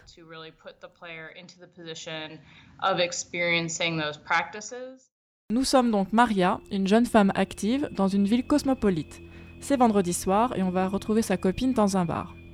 Dès le début du jeu, on se présente comme fatigué d'une longue semaine de travail, impatient de décompresser, mais malheureusement, la copine n'est pas encore arrivée. Donc on va rencontrer le barista qui propose à boire, et puis une succession d'hommes va se présenter à nous dans un endroit bruyant, confiné, et le jeu peut commencer. Donc le traitement graphique fonctionne, dès le début on ressent une présence lourde et intrusive, les hommes nous fixent, avec insistance, parfois plusieurs sur un tableau, il n'y a pas de place pour notre propre regard. C'est vraiment euh, la chasse, on sent dès le début que qu'ils sont là, euh, qu'on va passer, enfin, on va un peu une victime en fait. Donc on rencontre le premier homme. Une proie. Une proie, voilà, exactement. Donc on rencontre un premier, celui qu'on appelle l'homme intense, qui s'appellera ensuite Julien. Donc dès le début, il nous dévisage, il nous touche, il donne des ordres, il nous rentre dedans de façon impolie. Tout s'intensifie quand il amène son pote Tyler, qui colle aussi et qui demande, après quelques questions, si on a déjà embrassé une autre fille. Bref, le profil d'un prédateur prêt à tout pour ramener sa proie dans son lit. Alors on peut l'ignorer, on peut le repousser, et à chaque fois dans le QCM, il y a plusieurs choix. Et il finira par abandonner, chercher notre femme, et après il y a l'autre homme qui arrive ensuite euh, par la suite. Tu ne peux que le repousser au final? Non, non, tu, peux faire ce que tu veux avec lui. Vraiment euh, ce que tu veux. Alors euh, moi j'ai voulu pousser le vice, et donc j'ai recommencé le jeu, et là je suis allé à fond dans, l'histoire. Il y a 50 fins alternatives, donc on a vraiment la pleine liberté. Donc Julien euh, me provoque, me touche, me désoriente avec des questions bizarres. Euh, et, donc la soirée continue. Et à la fin, j'étais vraiment très mal à l'aise parce que j'étais euh, allongée sur le lit à demi nue avec lui qui me tripotait. Et, là, j'ai pris la porte de sortie, j'ai mis un terme à la soirée parce que en fait, j'étais vraiment gênée en tant que joueuse. J'étais vraiment rentrée dans une espèce de simulation réelle. Et donc il y avait un moment un QCR me disant Oh, I'm fed up, je m'en vais. Et j'ai claqué la porte et je suis partie. Donc Julien réagit à sa façon et je ne vais pas spoiler ce moment intimement humiliant qui s'ensuit. J'en fais encore des cauchemars et donc je vous le laisserai découvrir si, si vous jouez à, ce jeu. chaque histoire en fait se termine avec une petite vidéo thématique. Donc c'est souvent un extrait de James Spader, donc soit dans Boston Legal ou dans Stargate, qui fait office de conclusion un peu philosophique sur la drague et les relations humaines. je pense qu'elle a utilisé James Spader parce que c'est un acteur qui a fait beaucoup de films autour du sexe, comme Speaking of Sex, Crash, La Secrétaire, euh, Sexe, Mensonge et Vidéo. L'expérience continue, à nouveau ce vendredi soir, c'est reparti dans le bar, on rencontre euh, Julien, on l'ignore, on tombe sur Luc, le gentil barbu qui fait de l'humour, qui a un télo, qui propose de l'accompagner sur la piste pour glisser quelques caresses. On rencontre Neil et Eric. Et Eric, c'est l'homme au chapeau de cow-boy. Et là, tout de suite, on coupe avec un extrait de Conan O'Brien, donc c'est un animateur télé de sa propre émission, qui accueille sur son plateau le véritable Eric, qui s'appelle Eric von Markovic, aka Mystery. Et là, on apprend en fait un peu plus sur Mystery, que c'est un auteur à succès de la méthode euh, vénusienne pour mettre des belles plantes dans son lit. Et, euh, et franchement, faut le voir pour le croire. De... On, voit l'extrait vidéo qui dure 5 euh, minutes. Il nous explique qu'il y a trois étapes pour amener une femme dans son lit le lieu de rencontre, le lieu de confort et le lieu de sexe. Et du coup, on se rend compte que dans le jeu, en fait, on passe vraiment par ces trois étapes, mais sans s'en rendre compte. Et à chaque fois qu'on voit des vidéos en fait qui expliquent euh, les techniques et les stratégies de, ces mecs, on se dit mais en fait je suis tombé dans le panneau, ça y est, euh, c'est ce que je viens de vivre, mais je m'en étais même pas rendu compte. Donc ce qui m'a vraiment perturbé, c'est euh, par exemple d'apprendre qu'un des gars du jeu que je trouvais vraiment sympa, les moins manipulateurs, donc Luc, était en fait basé sur le pire pick-up artiste du lot, qui s'appelle Rouge V. C'est l'auteur de, de, livres à succès qui s'appelle Bang, genre baiser, donc Bang en, en, Islande, Bang en Lituanie ou euh, Day Bang. Et en fait, c'est un homme très controversé qui fut souvent euh, accusé de promouvoir le viol, d'être misogyne et antisémite. Donc euh, je suis allée sur sa chaîne YouTube, j'étais curieuse, et là, enfin, il faisait des propos sur la viande de vagin et j'en passe dans les boîtes de nuit. Enfin, c'était hallucinant. Et pourquoi elle l'a fait sympa alors dans le, dans le jeu? Si tu l'as trouvé sympa, c'est qu'elle bah, l'a fait, fait sympa. Il, il a, elle, elle a transposé sa technique de drague avec son visage. Donc euh, c'est lui qui parle et qui met en pratique c'est voilà et moi je suis tombée dans le panneau mais c'est un truc de malade. C'est là où tu as dit bah, moi je trouve ça cool ouais, alors fait je me suis dit euh, mais le mec il est sympa, c'est le seul qui me rentre pas dedans, c'est le seul euh, parmi les gars qui va me faire un truc qui va faire un truc moins agressif et finalement je me suis rendu compte que je suis le produit d'un espèce de de, de, de, scénario de drague qui est dans un bouquin que tout le monde peut répéter, tu vois, sans réfléchir. Donc c'était une expérience fascinante euh, que j'ai recommencé plusieurs fois, parfois par curiosité, parfois par plaisir, parce que bon, c'est sympa d'explorer un peu les techniques de drague. Euh, c'est ça, excuse-moi de couper, ça qui m'intéresse, parce qu'en fait, tu, Là, tu nous as résumé comme un jeu où, dans lequel on est en interaction avec un bon paquet de connards. Ouais. Et, et, j'étais en train de me dire, mais où est-ce est qu'on prend du plaisir en fait en, en, tant que joueur ou joueuse? Tu me disais là, justement, tu t'as relancé pour, pour le plaisir. C'est-à-dire, c'est quoi? Il y a, y, a, y a, des moments fun quand même? Il y a des moments où alors c'est juste euh, fun de voir comment on peut se faire piéger, c'est ça? En fait, c'est que dès le début du jeu, pas le bon terme, euh, intéressant. C'est là que tu ne tu te rends pas compte en fait au début. C'est quand je là je fais la chronique et je raconte que c'est basé sur des techniques de drague vendues dans des bouquins, etc. Qu'on se dit oh là là mais en fait c'est hyper glauque. Mais quand tu vis le, la, drague, c'est si ça marche, c'est que c'est forcément agréable, que ça fonctionne. Et du coup c'est vrai qu'en tant que produit, bah je, ça, par exemple Luc ou Eric le cowboy, je me suis dit oh c'est sympa d'avoir un mec euh, qui parle comme ça. C'est vrai que j'ai vécu ça aussi à une époque. C'est vrai qu'on m'a parlé, une copine qui m'a parlé de, de, de, cet événement et tout. Et je me dis, ah, si j'avais dit oui dans le jeu, donc je recommence le jeu, je me dis, allez, je vais aller dire oui. Parce que dans la vraie vie, j'aurais jamais dit oui à un mec comme ça, mais là, la musique et tout, le jeu fait en sorte que bon, bah, je vais aller titiller un peu pour voir ce qui se, qui se passe. Il me propose d'aller chez lui. Dans la vraie vie, j'aurais dit non, mais là, je vais aller dire oui. Et du coup, c'est un peu le, fruit défendu, tu vois. Mhm. Je vous invite à écouter la suite euh, de l'interview.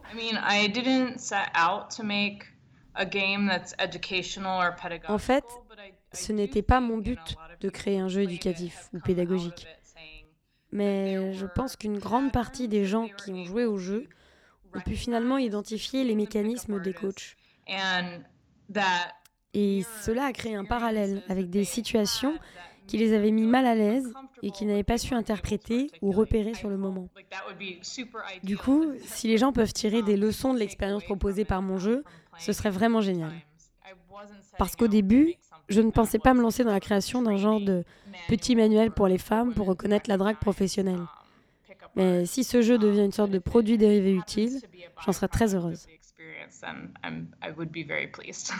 Donc euh, c'est vrai que pour rebondir sur ce qu'elle vient de dire, euh, j'ai l'impression que, que ce jeu pourrait servir à la fois de message pour les femmes, ce qui ne veut pas tomber euh, dans, dans, dans, le panneau. Mais ce que je trouve intéressant dans ce jeu, c'est qu'elle dit aussi que les femmes sont des adultes responsables et que de blâmer les hommes pour tout ce qui leur arrive n'est pas juste et que c'est un juste milieu. C'est, elle dénonce en fait les pratiques euh, de se faire de l'argent sur des espèces, des espèces de, d'œuvres, mais ne remet pas la faute à 100%, tu vois, sur. sur elle les dit hommes. pas que les techniques de drague sont mauvaises par essence. Non, elle dit juste qu'il faut faire attention et que certaines femmes qui ne veulent pas tomber dans le piège bah, devraient ouvrir plus les yeux et les autres, bah, qu'elles profitent. Oui, en fait, c'est ça l'in- l'intérêt de l'intérêt de, de l'expérience, c'est de te rendre compte que tu peux te faire piéger, en fait, Voilà. malgré que tu penses être euh, préparé ou etc. Oui. Mais des fois, on aime bien se faire piéger. Euh, je sais pas de qui tu parles, mais. Bah, pas moi, j'ai connu quelqu'un, un de mes ex, qui a fait ça, cette méthode-là, et c'était une catastrophe. Du jour au lendemain, ce mec est devenu quelqu'un d'autre. Je lui dis, mais qu'est-ce qui te prend? Il m'a dit, ouais, je veux devenir un homme. Et je pensais Il pas que était ça coaché. existait. Il était coaché. Oui, il a été Ouais, coaché. c'est horrible, ouais. Euh, Mon Ouais. copain était coaché, et du jour au lendemain, c'est devenu un autre homme, et ça n'a pas marché. Je lui dis, mais qu'est-ce qui te prend? Et en Mm. fait, bah, c'est, c'est- il est tombé là-dedans. Et c'est, c'est, tu peux euh, pas me répondre, mais c'est pour ça aussi que tu as voulu jouer à ce jeu. C'est Mais aussi en fait, en je m'en raison suis rendu compte après. Je, je pense qu'inconsciemment, j'ai Oui. dû être attirée parce que c'est le genre de jeu déjà que j'aime beaucoup. Euh, et après, je me suis dit, ah, mais je connais une personne comme ça parce qu'il m'a fait réfléchir sur ces techniques, justement. Je me suis dit, mais, mais oui, bien sûr. Quels sont les axes de diffusion du jeu en fait? Ça va, ça va se, ça va, ça va être diffusé comment? Alors, euh, il sera diffusé d'ici fin février sur Mac, PC et Linux et il sera gratuit. C'est gratuit. Il n'est pas adossé à des associations euh, euh, d'aide, je sais pas, aux, aux jeunes femmes ou. Non, non, non, pas à ma connaissance. Je pense qu'il fait partie du, du projet euh, dont elle parle euh, euh, de la, du Council de Ge- Gender Sensitivity and Behavioral Awareness qu'elle a lancé en 2012 après, après WoW. Mais pour l'instant, je j'en sais pas plus. D'accord. Bah écoute, comme euh, l'interview du producteur de, Do Not Feed the Monkeys et comme euh, celle de Lucas Pop euh, ce mois-ci, que vous pouvez retrouver sur YouTube et sur Vimeo, on va relayer l'interview complète d'Angela Washko sur nos réseaux. Donc, bah, continuez à nous suivre ce mois-ci et puis comme ça, vous pourrez en apprendre un petit peu plus sur le développement de The Game, The Game. On va changer complètement d'ambiance et retrouver une rubrique qui nous intéresse beaucoup, enfin qui nous intéresse beaucoup, qui m'intéresse beaucoup, puisqu'il s'agit du point VR. Vous le savez, la VR, c'est mon dada, avec la réalité mixte euh, et tout ça. Et celle-ci est très intéressante, elle se situe en janvier 2019, on est toujours à l'épisode 21 et il y a des embruns dedans.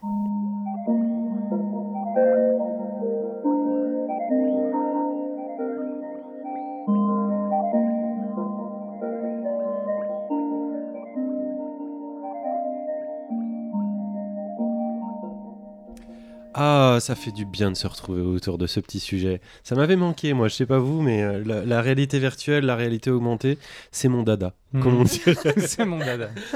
Euh, je vais commencer ce, ce petit point VR euh, par, euh, en citant un spécialiste de la réalité virtuelle dont je tairai le nom et qui vient de déclarer il y a, il y a à peu près 35 secondes Je ne sais pas si vous avez vu, mais la VR, ça repart à donf. Je me foutais de ta gueule. hein. Et ben pas du tout, parce que justement, euh, en parlant du marché de la VR, effectivement, la VR se porte bien, euh, contrairement à ce que à, à ce qu'on pourrait croire. Euh, et c'est pas moi qui le dis, c'est notamment Steam qui a déclaré que en 2018, il y avait deux fois plus d'utilisateurs euh, de VR qu'en 2017. Euh, chiffre à l'appui. Je vais pas vous faire tout le détail parce que ça dépend des casques, ça dépend des systèmes. En tout cas, on sait que l'Oculus Rift est le, est le casque le, le plus le plus vendu. Et, et que euh, et qu'en fait il y a de plus en plus de gens qui ont, ça. Et ça se voit aussi euh, chez des diffuseurs de jeux qui disent que les, les jeux euh, VR aussi euh, vendent évidemment bah, plus. Les expériences euh, vendent plus etc Euh, et, donc les gens s'organisent autour de ça. Par exemple Vive euh, va sortir son Netflix son propre Netflix euh, de la réalité virtuelle. C'est-à-dire on aura un abonnement euh, payant pour avoir accès à du contenu euh, tout au long de l'année qui sera uniquement du contenu euh, euh, lisible en réalité virtuelle. Je dérange Simon Mais le, le chiffre, le chiffre, tu me dis le chiffre c'est qu'on est passé d'un million à deux millions ou de 100 000 à 200 000 ou de 1000 à 2000 on a doublé Oui, mais doublé, c'est ça ma question. C'est c'est combien? On a doublé, c'est-à-dire qu'on a. Tu dis combien? Bah, Je peux te dire assurément qu'on Est-ce a. que c'est comme quand on double notre nombre d'auditeurs euh, de la Pléiade? On l'a multiplié par deux. Donc là, récemment, au-delà euh, des, sorties, on y du, matériel aussi euh, nouveau qui continue à sortir, hein, au-delà des, sorties du Vive Cosmos, qui est le nouveau euh, casque d'HT d'HTC, pardon, grand public pour PC et smartphone, et du HT HTC, je vais y arriver, Vive Pro Eye, qui est... Ils sont sortis quand? Bah, ils viennent de sortir. là. Ils ont été, euh, enfin le pour, pour le, le HTC Vive Pro euh, vient d'être annoncé. Enfin les deux ont été annoncés au Pourquoi on n'est CES. pas au courant? Bah si, euh, si tu suis le point VR d'un célèbre podcast qui s'appelle La Pléiade, normalement tu devrais être Bon, au on comprend rien. Ils ont tous 18 types de casques différents. Il y a le- l'Oculus Galaxy. Mais non, mais non, euh, mais non, mais il n'y a pas plus de. de- c'est parce que vous voilà. suivez pas. Euh, Bah justement, le nouveau HTC, le Vive Pro Eye, arrive avec du eye tracking, euh, donc un capteur de l'œil. En quoi est-ce que c'est intéressant? Eh ben pour deux choses, figurez-vous. La première, c'est que ça va nous permettre d'avoir enfin un rendu fovéal. Donc le rendu fovéal, c'est euh, un rendu qui est basé sur la captation euh, du mouvement euh, de l'œil humain et qui permet en fait de faire l'économie de la zone qui n'est pas, euh, qui n'est pas regardée par l'œil. Et le cerveau et l'optique humaine fonctionnent exactement de la même chose, de la même façon. C'est-à-dire qu'en fait, on a une netteté et une précision accrue au niveau de l'analyse qui est portée sur exactement ce qu'on regarde et non pas ce qu'on a en, périphérie. L'intérêt que ça a pour, les, euh, pour la réalité virtuelle, c'est que ça nous permet de, de définir beaucoup plus précisément ce qui se passe là où on regarde et de définir moins précisément euh, là où on regarde pas. Donc ça va obtenir- T'as testé cette sensation? Non, parce que j'étais pas à Las Vegas euh, en décembre. Ah, c'est un truc vraiment nouveau, ça a, ça a jamais été euh, fait depuis? Non, Enfin, le, le de- con- le concept en lui-même est connu, mais là maintenant c'est intégré euh, dans, chez un grand constructeur et donc ça va être amené au public. Ça amène aussi une deuxième chose. Déjà, c'est- tout à fait prometteur par rapport aux technologies qui vont arriver peut-être sur PSVR ou en tout cas dans notre casque. C'est vraiment les technologies qui arrivent pour la deuxième vague de, de casques de réalité virtuelle. Et aussi, euh, il y a une autre technologie qui s'appelle celle des projecteurs à champ euh, lumineux, qui permet, elle aussi, euh, par rapport à eye tracking, d'avoir, comme dans la réalité, un point de vue sur la focale en fonction de la profondeur de champ. C'est-à-dire, je m'explique un petit peu plus précisément, quand vous regardez par exemple votre doigt, votre doigt est net, mais le reste de la scène est flou, alors que si vous regardez la scène, c'est votre doigt qui devient flou, alors que lui, il était au premier plan. À l'heure actuelle, quand on est dans un casque de réalité virtuelle, nous n'avons pas ce changement de se, qui se crée dans un casque de réalité virtuelle. Grâce à un capteur optique dans un casque, le casque va lui-même être capable d'observer là où on regarde et donc d'appliquer ce nouveau, euh, ce nouveau filtre en fait de profondeur de champ aux images qu'on voit dans le casque et rendre le tout plus réaliste. Si c'est un peu euh, flou pour vous, c'est une manière de le dire, vous pouvez aller voir un petit peu sur, euh, sur internet comment, comment ça s'appelle. Vous n'avez qu'à regarder projecteur à champ lumineux. Il y a une société qui s'appelle euh, Creal 3D, ou Creel 3D, Creel 3D, je sais pas comment on dit, euh, qui, qui a proposé une technologie qui tourne au- au- autour de ça. Bon, c'est pas encore arrivé. J'enchaîne euh, sur deux périphériques qui m'ont fait, qui m'ont fait un peu rêver et un peu marrer en même temps. Le premier, c'est quelque chose qui s'appelle le Feel Reel. C'est un casque euh, qui est un mélange de casque VR et de casque simulateur olfactif. On a évidemment le regard bouché par le casque virtuel et on a quelque chose qui nous tombe devant la bouche et le nez et qui euh, offre 250 odeurs. Non, Avec- mais c'est pas possible le retour de l'odorama là euh, Si, en si. 2019, c'est pas possible. Si, si, si, si, c'est jusqu'à ce que ça interdit marche. ça. c'est- mais Ça, ça ne South marchera Park avait jamais. fait ça. Mais si, si, ça, ça marche. Donc, euh, je- Jamais je, ça je ne vous explique. marchera. Il y a. euh, on ne veut pas ça, on ne veut pas sentir les odeurs du film qu'on est en train de Après, regarder. tu choisiras si tu veux consommer ou pas. En tout cas, je te dis ce qui existe. Euh, il y a 255 odeurs avec des matériaux comme de la poudre de pistolet, du plastique fondu, mais aussi des choses plus naturelles comme des plantes ou des mets gastronomiques. On, on met des cartouches en fait qui embarquent 9 capsules et donc on peut avoir. Et pour 30 euros par mois, vous recevez 10 nouvelles capsules. Euh, moi, je fais un dîner demain soir. Ça te dirait pas de venir euh Moquez-vous, moquez-vous. Euh, mais le casque ne fait pas que ça. Donc, euh, on peut évidemment programmer des expériences de, de- de réalité virtuelle avec ces, ces neuf odeurs différentes. Mais on peut. euh, parce que par exemple, vous vous moquez, mais je vais vous donner un exemple concret. Mais non, on se moque pas. Pas du tout. Je vais vous donner un exemple concret qui était sorti par euh, une utilisatrice. Elle disait en fait dans un jeu, elle s'est, elle s'est trimballée dans une pièce et elle a entendu, enfin pardon, elle a ressenti un personnage dans la pièce avant de le voir, juste par son parfum. Ça, c'est ce que dit la pub. Non, c'est ce que dit l'utilisatrice Aïe. qui vient de tester le truc. C'est pas une pub. Et donc, on peut imaginer tout un tas de, tout un tas de trucs. Je, vais très très loin. J'entends bien euh, vos, sarcasmes et vos doutes sur le fait de, du délai d'application de ce genre de choses. Mais sur un jeu, sur, sur tout un tas de jeux, euh, l'odorama, si on sait que ça a du mal à fonctionner, je trouve que c'est une très très belle promesse comme n'importe quel sens. Ça n'a aucun rapport avec la VR. bah si. Bah si. Ah bah, tu peux faire ça dans n'importe quelle condition. Enfin, tu peux faire de... devant une télé, tu peux faire de l'odorama et ça marche pas. C'est ce que dit. Euh, Alors, si, tu me laissais, si tu me laissais terminer ma, chronique, sauf sauf si tu veux la niquer. Alors là, euh, alors là, loin de moi cette idée.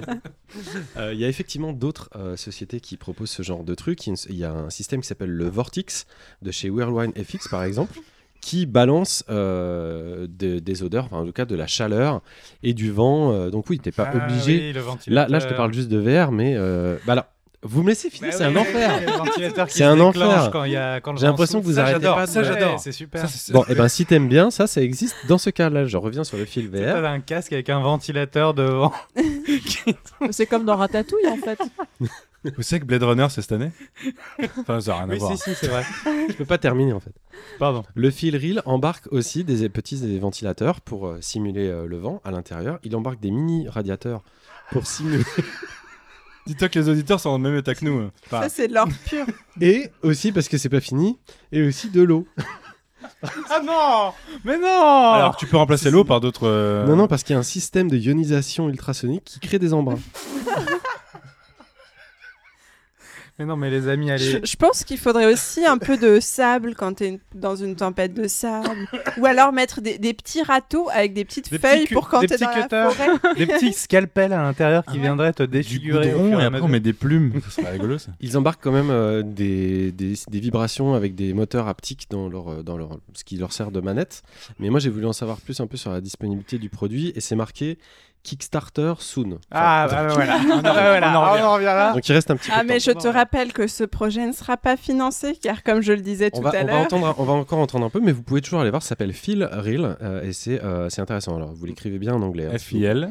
F-2-E-R-E-A-L. non, mais surtout les amis, quand vous passez à Paris, euh, vous allez voir le Rocky Horror Picture Show qui joue tous les vendredis et les samedis. Et vous avez une troupe de comédiens qui vous lancent du riz et de l'eau sur la gueule. Et, je l'ai fait, c'est fantastique. beaucoup mieux. Ben, voilà. Vous pouvez arrêter de stunner ma chronique, s'il vous plaît. Euh, le deuxième périphérique, c'est le 3D Rudder. Ça, vous avez peut-être entendu parler. C'est un nouveau contrôleur de déplacement euh, qui vient de sortir, qui existait déjà sur PC, mais qui est sorti dans une version compatible PSVR. Alors, ça ressemble à un ballon de kiné sur une planche. C'est-à-dire, c'est un truc qu'on se met sous les pieds et qui permet, non mais c'est vrai, et qui permet de vous diriger euh, dans l'espace. En fait, c'est un simulateur d'Otari. Je, je gratte le dos de François pour pour, pour aller autre chose. Vas-y, vas-y, François. Mais je sais pas comment faire euh, pour terminer cette chronique. je sais pas, mais. Euh, mais laissez-moi me concentrer un petit Pardon. C'est un truc, vous, êtes, vous êtes dans la, dans, dans, dans, dans, la moquerie perpétuelle. Non, on est un peu dans le déni, mais pas plus. Mais il faut essayer. Euh. C'est mignon cette, cette naïveté. Mais c'est pas, pas, pas, de la naïveté. Par exemple, je vais vous dire un truc. Il y a des jeux, par exemple, comme. je me rappelle plus exactement du, du, titre, je crois que c'est Space Monkeys. Enfin, c'était un jeu d'Ubisoft Montpellier qui était sorti dans l'espace en VR. Et le fait que le PSVR ne dispose pas de capteur de mouvement avait empêché la sortie de ce titre dessus. Et bien là, avec un device comme ça, euh, ce jeu va pouvoir potentiellement être compatible sur PSVR. Donc il y, a quand même des jeux qui vont. Euh, enfin, c'est même un système qui permet d'augmenter euh, le système euh, dont, dont, on dispose, notamment sur PSVR. C'est pas inintéressant de rester sur sa chaise et de pouvoir contrôler son avatar en réalité virtuelle avec ses pieds, même si ça paraît un peu saugrenu. Ça, je suis d'accord pour vous dire, mais essayez-le au lieu de, de, vous moquer comme ça, c'est fou ça. Moi, je pense que ça peut marcher parce que ça me fait penser à l'attraction Ratatouille à Disney où on a des lunettes on a du chaud, on a de l'eau, on a même une odeur de poulet rôti à un moment donné. Et les gens, ils sont extatiques, ils sortent et disent Oh, c'était génial, on a senti, on a eu le vent, on a eu la chaleur. Donc, euh, moi, je la vieille, la, vieille attraction euh, au Futuroscope, bah avec un gobelin qui nous crachait dessus et on avait de l'eau. C'était ça. Mais là, en plus, il y a l'odeur de la ratatouille, il y a le feu, etc. En tout cas, moi, je fais partie des gens que l'odorama ne, ne, rebute pas, même si je sais euh, où est-ce qu'on en est au niveau technologique. Euh, ça m'intéresserait vachement d'avoir ce, ce côté-là euh, en plus dans les jeux vidéo. les odeurs sont vraiment axées sur le cerveau mémoriel Et, et, si on pouvait avoir d'un coup tout un pan sensoriel qui s'ouvre aujourd'hui dans le ludique et dont on a, dont on a aucune idée aujourd'hui, même si on s'en moque aujourd'hui parce qu'on sait que ça fonctionne pas bien, je pense que ça pourrait être quand même intéressant. Parce qu'on n'a jamais réussi à, résoudre, c'est que dès que tu as 4 odeurs, 4 capsules qui ont été déclenchées, bah, tu as les 4 odeurs qui se sont mélangées, même si elles n'ont pas été déclenchées au même moment. Enfin, bah là, il y en a 9 qui restent. Tu vois Donc c'est déjà mieux. Non mais non, mais non c'est qu'elles se mélangent. Donc à la fin, ça sent une espèce de. Mais non, pas plus, pas plus que tu ne montres pas euh, une moto en même temps qu'un vaisseau spatial, en même temps qu'un océan. Euh, voilà. Peux... Ça, c'est au game designer de voir comment, comment fonctionne l'expérience. Tu peux pas maîtriser euh, les odeurs. C'est un gaz en fait, donc il reste. mais tu peux maîtriser à quel moment elle, ça s'échappe. Oui, mais ça reste forcément un petit peu quelque part. tu peux pas mettre un petit aspirateur d'odeur dans le casque? Dans ton nez. Des grains de café. Autre rubrique très importante pour l'émission, c'est la rubrique fraîche qui revient sur les jeux étudiants et interview leurs équipes. J'en profite pour vous rappeler que vous retrouverez toutes nos interviews et tous les fraîches dans leur version complète sur YouTube et sur Vimeo. Cette fois-ci, on est à l'épisode 25, nous sommes en mai 2019. Et j'étais allé à la rencontre euh, d'une équipe de Lengemin qui avait réalisé Shadows of a Sunless World.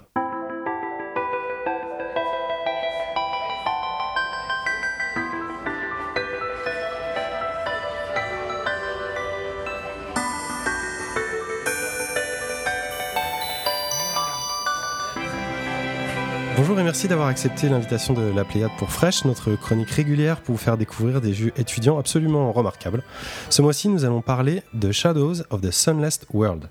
Un bien long titre pour un super jeu, mais pour commencer, est-ce que vous pourriez nous dire chacun votre tour comment vous vous appelez, quel cursus vous suivez, ainsi que votre rôle dans le développement du jeu? Alors bonjour, euh, donc moi c'est Eva Bolivier, euh, je suis dans le master game design de l'Engmin, donc j'étais game designer et narrative designer euh, sur le jeu. Bonjour, Nicolas Noël. J'ai fait exactement la même formation, donc le master de Alan Jumin, également game design. Et donc, du coup, je participais au game design et au level design plus particulièrement euh, dans le cadre du projet. Pour quelle plateforme vous avez imaginé Shadows of the Sunless World? Et surtout, quel est son concept? On l'a euh, tout de suite imaginé euh, sur PC, parce qu'évidemment, pour un projet étudiant, c'est la plateforme la plus accessible. Très vite, on a eu des retours sur la possibilité d'adapter le jeu pour la VR, mais ça euh, ça s'est pas concrétisé à la fin. L'idée, c'est qu'on incarne un personnage qui s'appelle Echo, et ce personnage ne peut percevoir le monde que grâce à l'écolocation. Cette écolocation n'est pas due à un handicap comme la cécité par exemple. Il fait partie d'une espèce qui a toujours vécu de cette façon. Lors d'une guerre contre des créatures monstrueuses, son peuple est chassé hors de la surface de leur planète et euh, ils vont vivre pendant des décennies sous terre, terrés comme des rats. Au moment du jeu, Echo a commis une faute grave et est exilé par son peuple pour mourir seul à la surface. Et donc c'est là où le joueur va incarner donc ce personnage qui va tenter de survivre en échappant à ces créatures monstrueuses qui ont elles colonisé la surface. C'est donc un jeu en vue FPS, souvent très très sombre. Oui, on incarne ce personnage à la première personne qui se déplace dans un environnement en 3D et euh, en fonction des bruits de pas qu'on fait, et de la vitesse de ces bruits de pas, on va pouvoir plus ou moins révéler euh, l'environnement autour euh, du personnage d'Echo. Et on l'a décliné euh, dans une autre capacité qu'on appelle le scouting qui en fait permet de toucher des matériaux pour sentir les vibrations et de révéler le matériau à l'écran. Et si jamais il y a un ennemi ou un animal ou quelque chose de vivant qui passe sur ce matériau, on va aussi le révéler. Donc ça, ça nous permettait de décliner cette mécanique d'écho et de pouvoir voir plus loin que les bruits de pas. Est-ce que d'autres personnes ont participé au développement euh, de Shadows of the Sunless World et le cas échéant, combien, à quel poste? Euh, Du coup, on était neuf personnes, euh, donc il y avait donc Nicolas et moi en tant que game designer. Chez les graphes, il y avait donc Marine Furlan et Timothée de Glino-Santi. Chez les prog, Hugo Belfior et Alice Pinto. En tant que sound designer, Robin Richard. Ergonome, c'était Anaïtis de France. Et enfin, notre producteur ou chef de projet, Émeric Monceau. Est-ce que vous pourriez nous dire à partir de quoi le projet a démarré et ce qui a généré son idée principale En fait, tu nous parlais de pouvoirs particuliers, euh, de gens qui étaient nés dans un environnement particulier, qui avaient développé des aptitudes euh, particulières. Est-ce que c'est une expérience personnelle? Est-ce comment ça vous est venu cette idée-là? En fait, euh, la manière dont ça marche à l'école, c'est que tous les élèves de la promotion en fait, pitch leurs différents projets. Donc, euh, chacun va présenter ses projets et les vendre. Et parmi les projets, certains sont sélectionnés. Et en fait, les personnes qui ont pitché ce projet, c'est pas nous. C'était euh, notre sound designer et notre ergonome qui avaient eu l'idée initiale, mais qui a beaucoup évolué par rapport à, à ce qu'elle était au début. Donc, en fait, je sais pas exactement leurs inspirations qui Donc ont le, le sound designer qui s'appelle, tu, tu as dit Euh, Romain Richard. Romain, d'accord. Et Anaïtis de France, du coup, l'ergonome. Euh, et du coup, le pitch original, qui avait euh, les chuchoteurs, qui étaient le peuple d'Echo, qui était un espèce de, de groupe qui vivait euh, sur une planète dans laquelle euh, il y avait une, je crois qu'il y avait une sorte d'éclipse encore à ce moment-là, qui menait en fait à- au fait qu'il n'y avait plus du tout de lumière, et donc du coup, euh, il y avait ces créatures qui étaient donc les, Les manches bruits les chose. manches-bruits, quelque chose comme dans ce manches-bruits, c'est une Donc, bonne qui idée, sont ça. plus ou moins, qui sont plus ou moins nos créatures au final, et qui en fait euh, bah, étaient les prédateurs de ses ennemis. Et bref, donc ça c'était plus un pitch historique, mais il y avait pas le gameplay était encore à ce moment-là orienté vers de l'action aventure. La première piste que j'avais envisagé euh, proposer, c'était justement un truc d'infiltration, et c'est Eva qui a dit euh, non mais on devrait faire un jeu d'horreur, ça serait beaucoup plus pertinent. Et en fait, bah, ça a fait le tilt, et on est parti là-dessus. C'est vrai qu'il y a tout un lore et tout ça qui est très bien construit, d'ailleurs qui est annoncé dès le, dès le début du jeu. Mais, euh, mais la c'est vraiment de ça dont il s'agit. hein. On est vraiment plongé euh, dans le noir à la découverte de, sensations comme ça. Moi, ça fait très longtemps que j'avais pas eu des sensations euh, aussi, euh, aussi pures dans un environnement euh, 3D. Ça m'avait rappelé un jeu que vous n'avez certainement pas connu à votre âge, mais qui s'appelait Dungeon Master et dont le principe consistait, avant même que les jeux euh, 3D euh, puissent évoluer en, animation, à des side-by-side et à ne pas savoir en fait ce qui se passait dans les angles. Donc on se retrouvait toujours face à face avec un, un- ennemi. Et j'ai vraiment retrouvé cette impression-là. Ça m'a, énormément plu. euh. Justement, on parlait, d'un autre jeu, mais euh, quelles ont été vos influences et quelle envie particulière vous avez tenté de préserver tout au long du développement? Nos influences, les jeux auxquels on a joué pour s'inspirer, ça a été principalement Perception, qui est très euh, proche en termes de concept, mais dans lequel on incarne une personne, euh, cette fois aveugle pour de vrai. Et je me suis dit, ça serait intéressant de reprendre ce concept et vraiment, cette fois, créer une expérience viscérale. Et c'est ce qui a euh, vraiment guidé euh, tout notre jeu. On s'est demandé comment créer des sensations et comment est-ce qu'on va euh, exprimer ça en gameplay, en visuel. Une autre influence aussi en termes cette fois de sensations, ça a été Alien Isolation. Et c'est vraiment cette sensation de peur viscérale qu'on voulait retrouver dans notre jeu. Et pour ce qui est du level design et pour ce qui est de Nicolas, je pense que tu t'es beaucoup inspiré de Obduction pour le level design. Obduction, on a gardé que ce qui pour nous était le cœur, donc la partie d'ho- d'horreur. Et donc euh, Obduction, c'est pour moi, c'est en fait c'est le successeur de, de Myst. En fait, c'est les mêmes créateurs euh, qui. euh, C'est Cyan alors C'est Cyan, ouais. Ils sont revenus d'entre les morts. Ils ont fait un nouveau jeu qui s'appelle Obduction que je trouve très très bien à titre particulier. On n'est pas là pour parler de ça.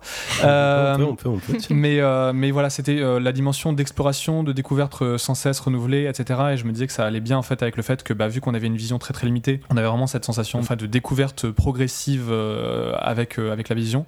Mais ça, c'était surtout pour la partie qui n'a jamais été faite de- d'exploration. mais j'imagine que d'une certaine manière ou d'une autre, parce que c'est un jeu que j'avais fait pas longtemps avant de faire le projet, ça a dû m'influencer aussi derrière quand j'ai fait la quand j'ai fait le level design en fait du jeu pour la partie horrifique euh, pure. En combien de temps l'équipe a-t-elle pu arriver à la version euh, actuelle de Shadows of the Sunless World? 4 mois, ouais, 4 mois. Quatre mois. 4 mois, c'est le bon chiffre.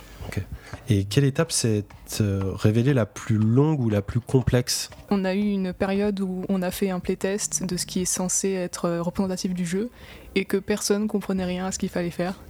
Et là, c'était euh, une assez grosse remise en question où euh, on a dû mettre à plat et se dire c'est quoi les objectifs du jeu, c'est quoi les objectifs de l'exercice? On, a fait certains sacrifices où on s'est dit que toute la partie tutoriel, introduction, c'est passé un peu à la trappe. Du coup, ça, a rendu l'expérience beaucoup plus immersive euh, parce qu'on on a, à part cette introduction euh, imagée au début, on est euh, tout de suite dans l'univers, on ne sait pas où est-ce qu'on est, on est obligé de, on est, dans le noir, on est obligé de bouger pour voir où on est et on entre tout de suite dans qu'est-ce que c'est l'expérience du jeu. Donc dans ce sens-là, le fait qu'on ne fasse pas rentrer le joueur petit à petit dans l'expérience, ça a peut-être été un bénéfice à l'expérience globale. Est-ce que la représentation visuelle de l'écolocation vous a posé un certain nombre de soucis ou pas? Parce que moi je la trouve très très bien réalisée. C'est ce qui vraiment, euh, c'est un peu la patte du jeu tout de suite. On, on- c'est ce qu'on voit en premier. Enfin, ça marche vraiment bien. Quoi. Est-ce que ça a été compliqué à, à réaliser? C'est la première chose qu'on a vu le prototyper parce que c'est le cœur de notre mécanique et c'est, on savait que ça serait la difficulté. Et on a fait des modifications presque jusqu'à la fin Mhm. et on l'a vraiment euh, peaufiné Mhm. vu que c'est complètement le cœur du jeu. Alain Jmin, que vous a-t-on donné comme conseil qui s'est avéré au final le plus utile? Le concept le plus important, euh, c'était de pas oublier la dimension sonore du jeu. Euh, Mm. Ça paraît peut-être euh, évident, mais enfin nous en tant que game designer, euh, on pense pas forcément au son à part en termes de feedback, de signes. Euh, et même si on voulait une expérience viscérale, on se disait bon il y aura une ambiance sonore, euh, ça fera une expérience viscérale. Et c'est pour ça que la collaboration avec notre sound designer a été vraiment très importante. Ce qui est légitime vu que le jeu part d'une, d'une Mhm. idée qui vient Mhm. d'un sound designer. C'est vrai que ça, c'était super important. Et ça a payé parce qu'au final, chaque fois que, enfin, l'un des principaux retours qui venait de la part des, des- des jurys, des pros et même des joueurs aussi sur internet, c'est bon sang, le sound design il est trop cool. Ça, ça vraiment nourrit totalement l'expérience. quoi. Oui, de pas penser les mécaniques en vase clos, mais mm. de prendre en compte toutes les dimensions sensorielles que nous apporte le jeu vidéo. Ouais. Quelle est la leçon la plus importante que vous allez retenir de ce développement Donc à titre un peu plus personnel que, que tout à l'heure?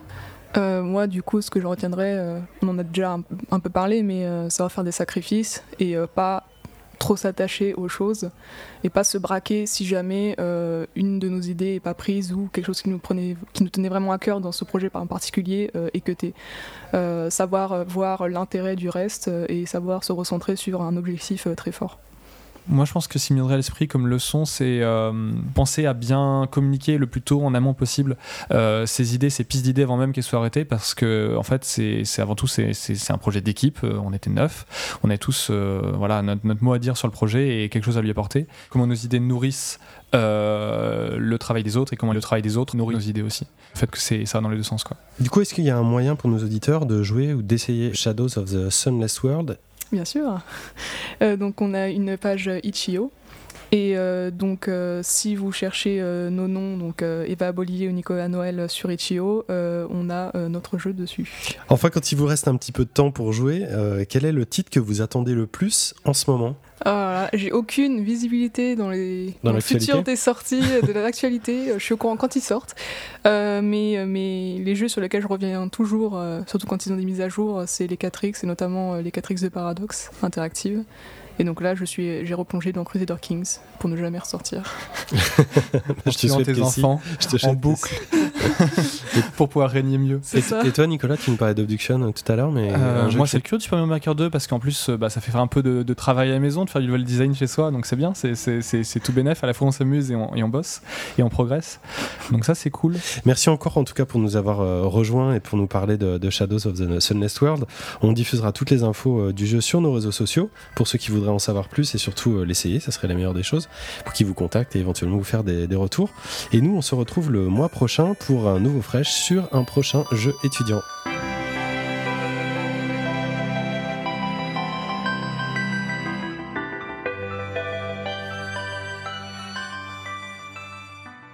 Et pour terminer cet épisode particulier, on va revenir sur un petit jeu qui a fait un peu parler de lui. On était à l'épisode 19 en novembre 2018 et ce jeu c'est Red Dead Redemption 2.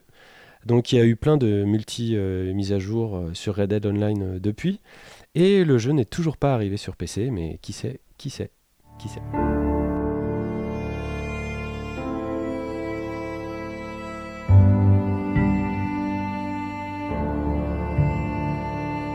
Que dire de Red Dead euh, Redemption 2. Euh, en fait, je sais même pas s'il y a vraiment une intro dans ce jeu. Euh, dans les premières heures, on comprend pas grand chose. On incarne un cowboy. Bon, on est euh, un peu hors la loi, soit. On appartient à un clan dirigé par un mec qui parle bien, ok. Mais j'ai pas vu les enjeux, j'ai pas. J'ai pas. C'est quoi le but dans ma vie à ce moment-là? Qu'est-ce que je viens faire dans cette histoire? Franchement, à ce moment-là, j'avais aucune idée de ce que je faisais. Ensuite, bah on me propose quand même une liberté. Je suis dans un monde ouvert. Après 20 heures de jeu, je suis toujours pas libre de découvrir ce monde euh, qu'on m'a mis à disposition. J'ai toujours une quête qui m'impose un chemin, une destination.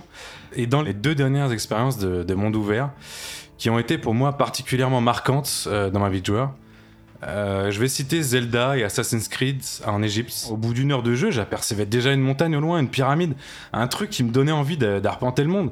Et eh ben dans Red Dead, la colline, j'ai jamais vu. Et même le premier Red Dead, qui a quand même 8 ans, euh, donnait une impression de grandeur dans son monde qui donnait envie de le découvrir, qui donnait envie d'aller plus loin, d'aller voir ce qui se passait au loin. Dans le deuxième épisode, les longues heures du début sont sur des rails. Impossible d'en sortir. Sauf pour aller chasser, quoi, un sanglier, une biche. Je me suis fait une raison à ce moment-là, le, monde ouvert de, Red Dead 2 n'est pas forcément euh, quelque chose qui est basé sur la découverte. Soit. Je suis allé donc euh, du côté des personnages et de l'histoire. Franchement, qui a envie aujourd'hui d'incarner une caricature de cowboy beauf comme on en a rarement vu au cinéma? C'est quoi ce redneck qu'ils m'ont mis dans les mains? Notre personnage est soit un gros con, soit un crétin en fonction des situations. Le mien, en plus d'être débile, est un serial killer, puisque j'ai tué littéralement de sang-froid toutes les personnes que j'ai croisées au hasard des chemins. Bon, ça c'est mon côté roleplay. Hein. Un serial killer?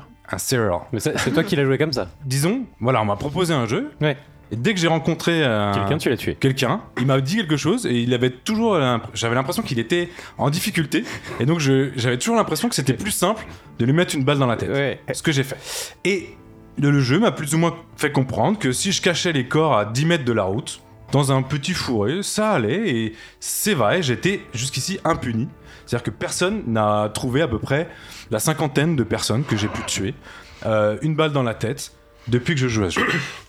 Ça, c'est pour le côté role- roleplay. Côté scénario, j'ai pas fini le jeu, donc je peux pas juger dans sa globalité.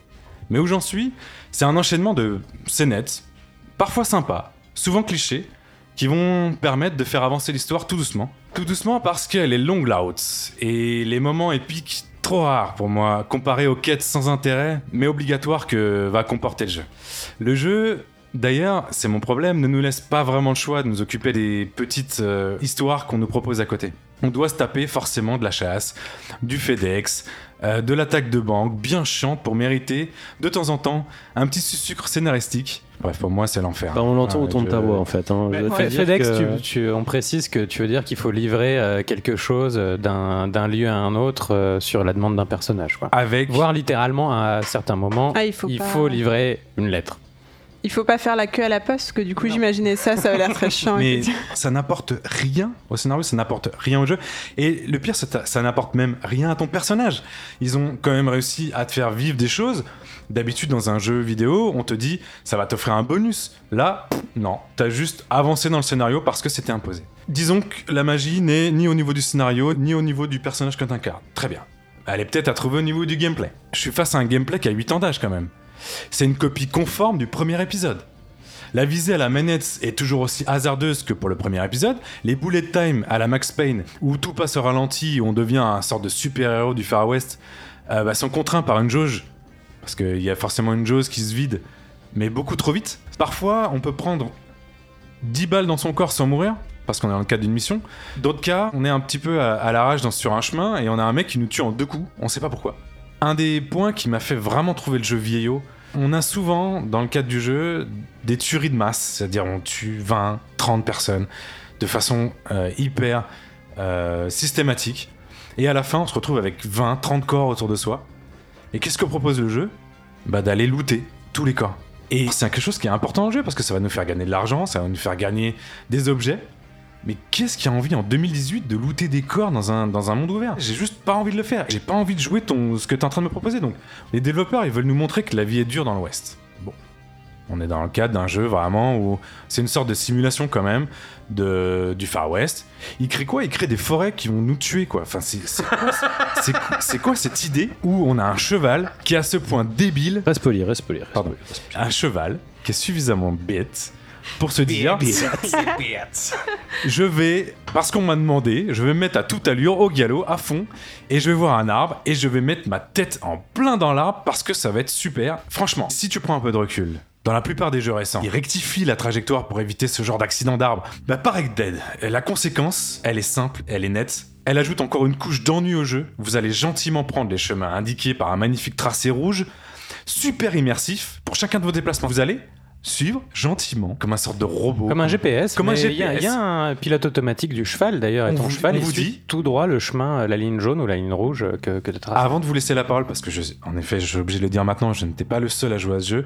Je veux juste terminer sur un concept qui est le plus subjectif. Là, j'ai j'ai eu l'impression d'être ex- extrêmement objectif sur ce que je viens de dire. Le plus subjectif de ma chronique, c'est le fun. Pour moi, il est complètement absent. Je n'ai pas ressenti une once de fun dans ce jeu. C'était un calvaire, je vous le dis, d'y retourner. Et je pense que sans cette chronique, je serais jamais arrivé à la fin du deuxième chapitre. J'aurais jamais fait l'effort d'aller jusque où j'en suis, c'est-à-dire à peu près une trentaine d'heures de jeu, si j'avais pas eu besoin d'en parler aujourd'hui. Pour ma part, c'est un énorme gâchis, un énorme gâchis du fait que en plus il y a un mois on ait parlé de concept de crush et de fait que le jeu a généré des dizaines des centaines d'heures de jeu par semaine de personnes qui ont fait ça et je, je suis énervé en fait. Je suis un peu. Eh ben, eh ben, écoute, on le sent. Après, c'est voilà, j'enchaîne un petit peu avec toi. On y a joué euh, aussi avec euh, Vlad.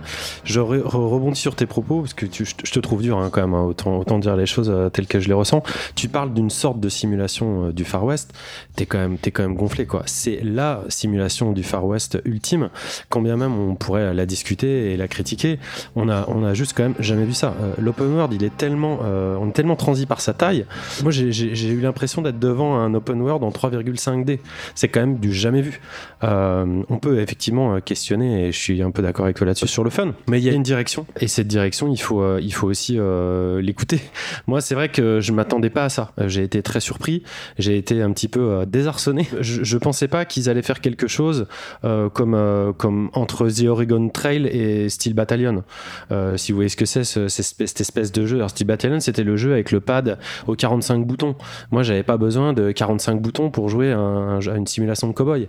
Mais tu dis que qui peut faire ça Qui peut faire ça? Le jeu est un énorme succès. Il a déjà vendu plus que le premier. Quelqu'un l'a fini euh, parmi nous, euh, qui, qui tient ses mains dans, dans sa tête. J'aimerais beaucoup, Vlad, que tu me parles de ce jeu de façon concise, forcément, parce que j'en ai déjà parlé trop longuement. Et peut-être d'ailleurs sur- en commençant sur la maniabilité, parce que moi j'ai quand même euh, décapité un mec en voulant lui serrer la main, par exemple. Donc, euh, que- t'en as pensé quoi, toi tout- tout- tout Alors d'abord, euh, je- j'entends la, la détresse que tu as à parler euh, de façon négative de ce jeu, et effectivement c'est compliqué parce que on est submergé de partout autour de, de- de- d'avis extrêmement positifs. Enfin, je enfin, on en a parlé sur euh, Metacritic, on est à 97 sur 100 euh, sur euh, sur un avis un avis coagulé de, de toutes les critiques professionnelles sur le jeu.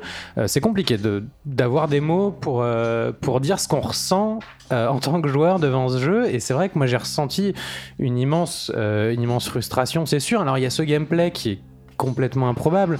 Il y a, ces très mauvaises idées en chaîne, euh, le fait d'utiliser la même touche pour parler aux gens et pour viser les gens. Au-delà de ça, en fait, moi, ce que je trouve problématique dans ce jeu, c'est qu'il y a une lutte à mort entre la le cinématographique et le ludique. C'est-à-dire que tout ce qui tient de la cinématographie dans le jeu est absolument brillant. La mise en scène est somptueuse, le jeu des comédiens est incroyable. Je crois qu'il y a eu, qu'il y a eu plus de 700 comédiens qui ont, interprété le jeu.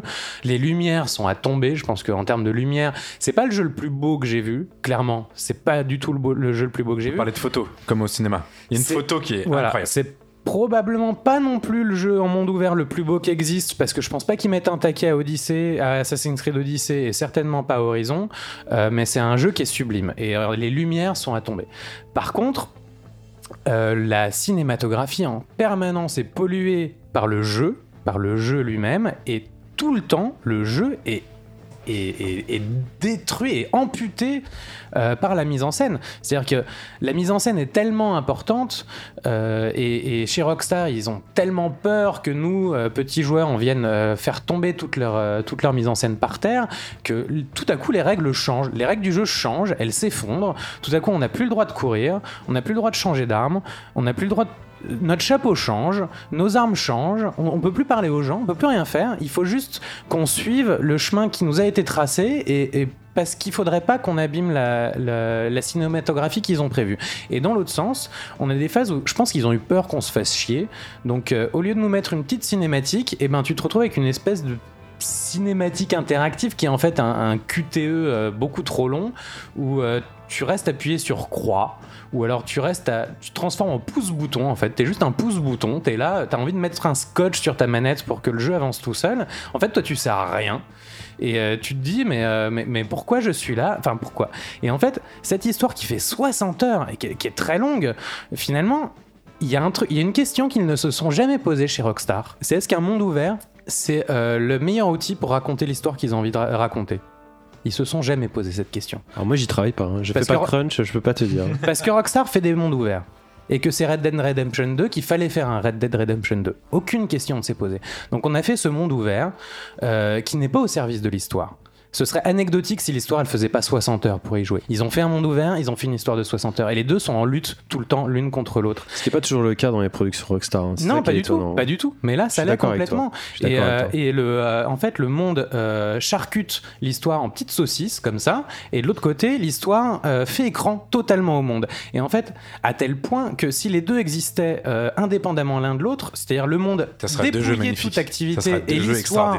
Avec ses méandres, mais dans sa linéarité, ce serait excellent. Et le plus fou, c'est que ça arrive à deux moments du jeu. C'est-à-dire que passé le chapitre 4, tout à coup, le monde se rétrécit, ça devient un monde semi-ouvert, et là, l'univers, l'environnement est entièrement au service de l'histoire, et là, ça devient bon, parce que l'histoire a un truc à dire, et le monde a un truc à dire, et les deux fonctionnent ensemble. Et à la fin d'une jeu, une fois que tu as fini l'histoire, et ben, tout à coup, tu n'as plus l'histoire, et tu as le monde tout seul, et là, tu redécouvres un truc nouveau.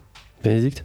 Euh, Répondez-moi par un mot. Du coup, vous aviez déjà joué ou vous aviez joué au premier Beaucoup. Oui. Tout à fait. Qu'est-ce que vous aviez aimé en un mot dans le premier? La liberté. euh, L'espace, la liberté. le- le- le- la, nouveauté, découverte. il y avait un La map que- en fait. Ce que j'ai fait dans Zelda en fait en Il y avait un 2017. truc Et qu'est-ce qui vous a le plus déçu du passage du 1 au 2 Le manque de liberté. Le manque de sensation le de liberté. euh, l'histoire, L'histoire est nulle. Et le Donc parti en gros, pris ce que vous aviez préféré dans le 1, c'est ce qui a été gâché euh, le plus pour vous dans le 2. Il y a un parti pris qui est là et qui est pas qui est légitime. En fait, euh, c'est un petit peu, ça me rappelle le film dont on parlait euh, de Jacques Audiard euh, le mois dernier, qui a aussi pour parti pris de prendre un, un second couteau, en tout cas un personnage pas très pas très emp- empathique en fait euh, comme comme comme personnage principal. Et là déjà, il y a ce que soulevait Simon, le fait d'avoir un personnage qu'on n'aime pas. En fait, on n'aime pas vraiment euh, le long du jeu. Il, il- il a des qualités hein, qui se révèlent dans l'histoire, qui sont indéniables, mais c'est déjà Et vous aimiez le premier vous en fait, il y a une forme, de, y a une forme de radicalité qui est là et qui est très euh, louable, mais qui clairement ne, euh, ne va pas dans le sens Moi, du j'y fun. vois un calibrage et pas du tout de radicalité. hein. C'est Et possible. par ailleurs, je trouve que dans le premier, il y avait il y avait un truc qui était un peu plus euh, un peu plus neuf aussi en termes d'histoire enfin en termes de, de choses à dire et politiquement aussi euh, qui était de situer l'histoire en 1911 euh, trois ans avant la seconde guerre mondiale la première guerre mondiale et, et en fait on allait vers ça et on était dans une époque qui a jamais été travaillée par le par le western et, et on avait quelque chose d'un peu neuf par rapport à ça une histoire de, une espèce de fin de l'histoire un truc un peu un- Entre deux. voilà, et, et avec toute une, une société aveugle par rapport à ce qui allait arriver et qui, qui faisait écho à, ce qui se. À ce qui se passait par rapport à nous. Et là, dans Red Dead Redemption 2, on est dans un truc complètement inverse, c'est-à-dire que le jeu t'explique qu'en fait, la société et toute société est un cancer qui ronge le monde et qui détruit tout, que la société par nature est mauvaise, que l'homme est mauvais. Il y a un truc qui est très étrange par rapport à ça. Enfin, moi, je- qui, me, qui me pose vraiment question et vraiment problème. On va conclure parce que de toute façon, on va pas faire toute, euh, toute la fin d'émission là-dessus et je pense qu'il y a pas mal d'auditeurs euh, qui se feront de toute façon leur avis euh, personnel en, essayant le jeu. Je voulais juste dire que ce qui m'a le plus surpris, c'est que ce jeu, euh, dans sa forme, c'est exactement euh, ce à quoi euh, je rêvais il y a 10 ans. Et, le problème, c'est que c'était il y a 10 ans et qu'aujourd'hui, en fait, je rêve à d'autres choses, tout simplement. Je me rends compte à la limite en faisant cette chronique avec vous, euh, c'est que personne n'a relevé le côté un peu malade de l'œuvre, malade dans le sens où euh, un peu perdu entre deux mondes, comme tu disais, euh, Vlad. Il y a une- un malaise, il y a un, il y a une- il y a un problème dans ce, dans ce jeu. Ce que disais, Personne n'a relevé vraiment, vraiment ce qui me dérange face à ce que j'ai vécu sur les 30, 40 heures que j'ai pu faire. Voilà, c'en est fini de ce best-of des vacances de la Pléiade. Il est temps pour moi d'aller rejoindre Aurélie, Ariane, Bénédicte, Simon, Vladimir et Thibaut à la plage. Je remercie d'ailleurs ce dernier qui nous a concocté un remix spécial vacances pour notre générique. Vous allez pouvoir retrouver nos interviews vidéo et nos fraîches sur les réseaux sociaux. Vous pouvez nous suivre évidemment dessus, ainsi que sur Twitter, sur Facebook, euh, tout le tralala. Je vous donne rendez-vous dès la fin de cet été pour le retour de l'équipe au complet, avec toujours plus euh, d'invités, enfin on espère. On se quitte avec Last Wave d'Hiroshi Yamauchi sur la BO du titre mythique de Sega Outrun, utilisé pour lancer nos quartiers libres. Quoi de mieux pour aller se reposer? Ciao à tous, on se retrouve à la rentrée.